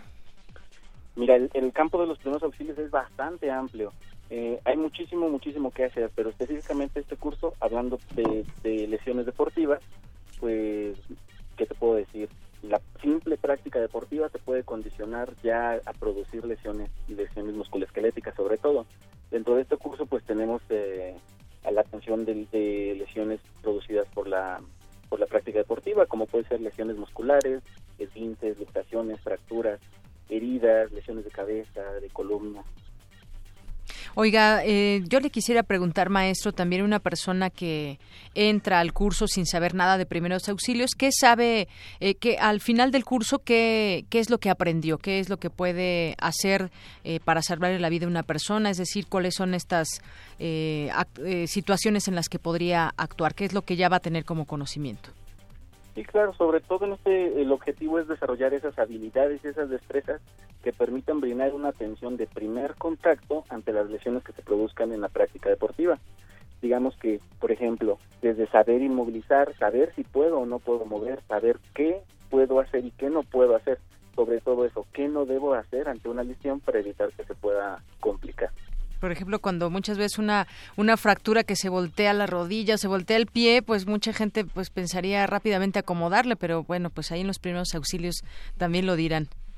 Claro, y parte de lo que dejamos claro o el mensaje que queremos decir es que los primeros auxilios no o muchas veces no van a solucionar el problema, sino van a ayudar a que la, la, sí, la atención especializada llegue pronto. Maestro, ¿cómo de...? Perdón, a veces lo más importante es gestionar esa ayuda, gestionar que venga una ambulancia o que venga una ayuda especializada. De acuerdo. ¿Cómo debe actuar una persona para poder brindar estos primeros auxilios, ya que uno se puede poner nervioso y demás? Sí, claro, siempre ante todo es guardar la calma, saber ser un líder, tienes que saber manejar a la gente. A veces pues, nosotros sabemos, sobre todo cuando hay niños alrededor, se pueden asustar, las personas luego son sensibles puede haber un gritadero de gente, entonces simplemente pues saber manejar a la gente, tener control de la, de la gente. Oiga, y si nos puede eh, explicar cómo está estructurado este curso.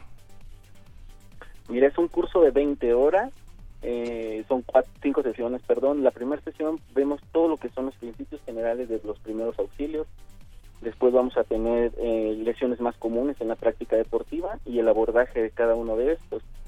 Eh, después todos esos signos vitales que es importante saber valorarlos y saber sobre todo la variación que puede haber en los signos vitales en las personas que practican eh, alguna actividad deportiva. Y bueno, este curso dónde se imparte? Está en el costado sur del Estadio Olímpico Universitario, en, las instalaciones del CCSD.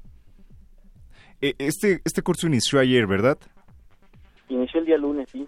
¿Cuándo concluye y bueno, se abrirán otros cursos para la gente que ya bueno, que no se puede haber inscrito en este? Mira, en este caso eh, el curso es de lunes a viernes de 9 a 1, tiene un valor, perdón, una este, duración total de 20 horas y tratamos de abrirlo cuando menos cada dos meses. De ¿Y qué tal es, eh, digamos, eh, el interés de la gente por pues querer aprender esto? Y de hecho sí, siempre tenemos un cupo, en, eh, un buen cupo en los cursos, alrededor de 20, 30 personas. Y bueno, maestro, ya para finalizar, ¿cómo podemos fomentar esta cultura de la prevención y también de, pues, de los primeros auxilios? Porque, insisto, no todos sabemos cómo actuar o qué hacer en caso, pues, eh, de un accidente.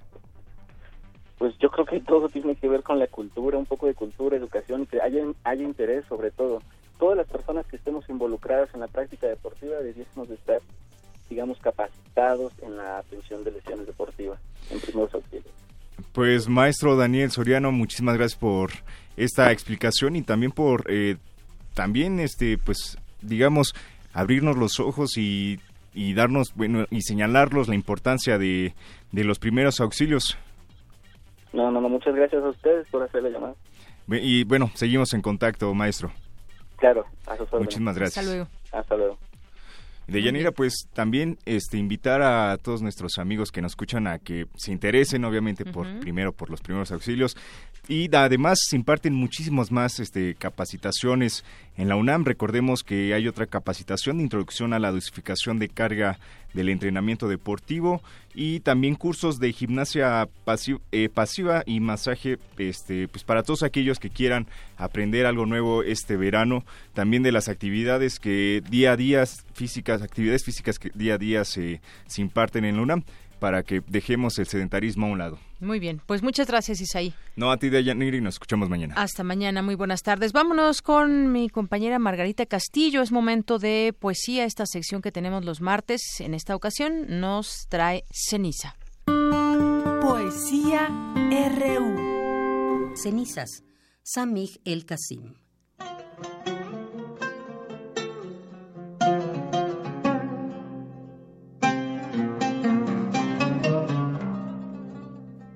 ¿No sientes como nosotros hemos perdido tanto que nuestro gran amor es ahora solo palabras? Que no hay más añoranza, urgencia, motivo real de alegría en nuestros corazones. Y cuando nos encontramos, ¿no hay asombro en nuestros ojos?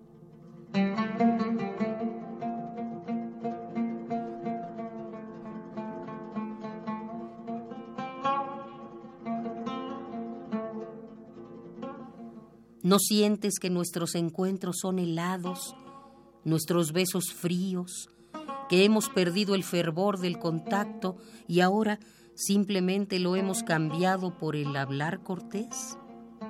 ¿O hemos olvidado el encuentro en todo y decimos falsas excusas?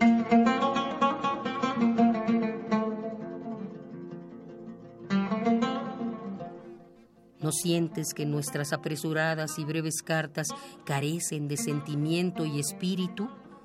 ¿Que no contienen deseos o sueños de amor? ¿Que nuestras respuestas son retrasadas y agobiadas? ¿No sientes un mundo derrumbarse y otro ponerse en pie?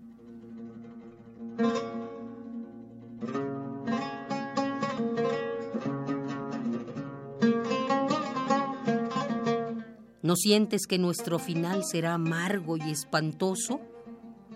Porque el final no caerá sobre nosotros de repente, sino que ha estado dentro.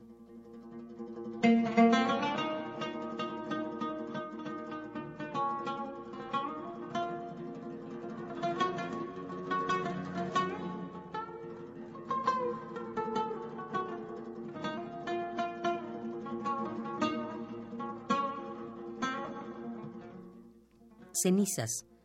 Samih el Kasim.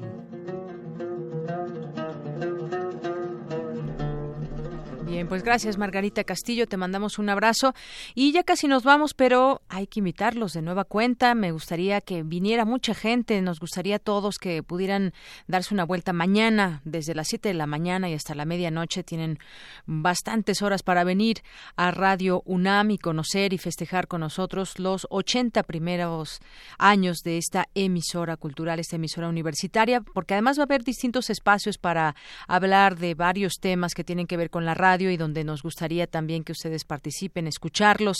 Habrá también música en nuestra terraza, les decía hace unos momentos, varios programas que hay, un concierto de aniversario, habrá una mesa redonda, dónde está y hacia dónde va la radio universitaria. También hablaremos de la figura del defensor de las audiencias, entre otras cosas, y la conducción de varios de nuestros compañeros, que por cierto muchos eh, cumplen ya de 10 años en adelante aquí en Radio UNAM y hoy se les hizo un reconocimiento a su labor y a todo este tiempo que han pasado en esta emisora. Y entre ellos, bueno, pues aquí, por ejemplo, está nuestro compañero Agustín Mulia.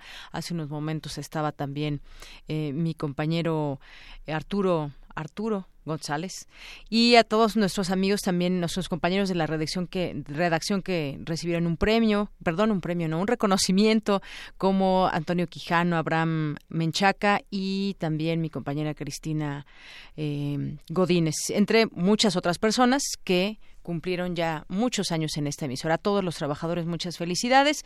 Ya son las tres, nos vamos. Gracias y hasta mañana.